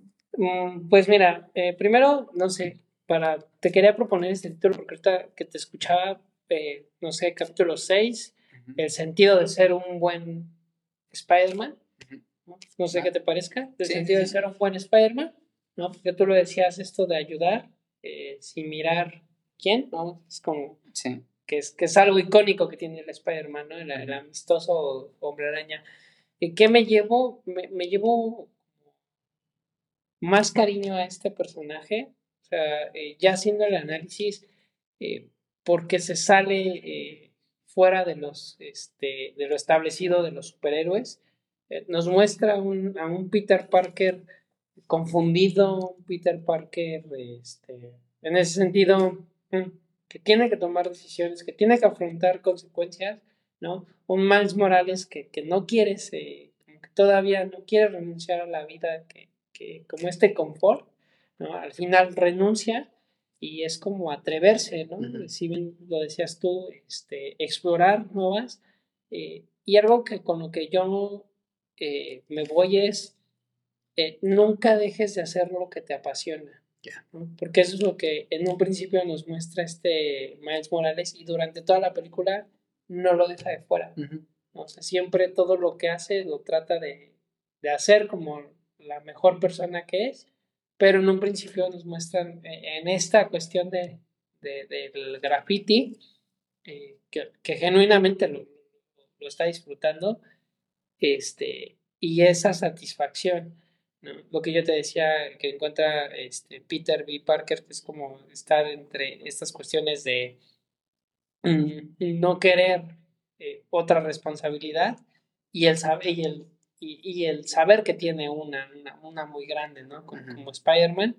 Entonces, este, el, mejor Spider-Man que vemos es el de la serie de los noventas, que te digo, nunca deja de ser como estas bromas, este, que, hacen una remembranza a la infancia, ¿no? Entonces, este, pues me llevo eso, ¿no? Gran aprecio, grandes aprendizajes y pues nada, como siempre a disfrutar, ¿no? Dar saltos de fe, dar, dar pequeños saltos de fe, este, pues ser, o sea, a pesar de que la vida pueda ser a veces como, o darte golpes muy duros, no queda más que levantarte sí y seguirle, ¿no? Entrarle con, todo, ¿no? Entonces, por eso eh, se me ocurrió este título, a, título personal es, este, pues dije, pues, ¿qué, qué, podríamos eh, agarrar? Pues esto, ¿no? De los chingados que te da la vida, que a veces son sin sabores o sabores muy amargos, pero si algo te enseña Spider-Man es que, o sea, siempre se puede, entonces, este, pues es el, por eso eh, se me ocurrió este título del sentido de, ser un buen, de ser un Spider-Man. Entonces, no sé, Charlie. Sí, el sentido arácnido de la vida. El sentido arácnido de la vida. Ándale. Sí, porque muchos hablan de cuál es el sentido de la vida. Sí. Entonces, el sentido arácnido de la vida me, gusta, me, me, agrada. Creo que sí este, condensa todo lo que hemos hablado aquí. Y este, y pues nada, Charlie, me, me voy muy contento y pues nada más pues, recordarle a todos los que nos miran, nos escuchan, pues que este es su espacio también. Eh, atrévanse, den ese salto de fe a venir a charlar con dos güeyes este, que hablan de cualquier tema. este, y pues atrévanse, ¿no? Este, este, vuelvo a repetir lo que siempre digo en los podcasts, ya parezco disco rayado, pero es, este espacio es para ustedes, ¿no? Es pensado por, para ustedes y si en algún momento si alguien quiere entrar a echar la chisma con nosotros y decir, están perdiendo de vista este punto, eh, créanme lo que son bienvenidos, ¿no? Sí. Eh, nosotros somos, bueno, al menos somos personas que, por lo que he notado y eh, si estoy en un error, por favor, corrígeme, Charlie, pero la perspectiva que tengo es que somos dos personas que nos gusta aprender, nos gusta dialogar con con, el, con, con la persona para aprender, ¿no?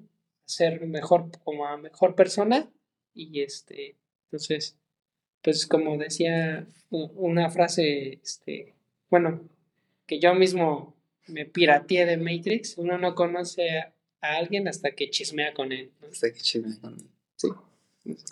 Pues bien, muchísimas gracias a todos eh, y con eso nos despedimos de el podcast grabado, el audio y el Facebook Live, ¿vale? Bye. Bye.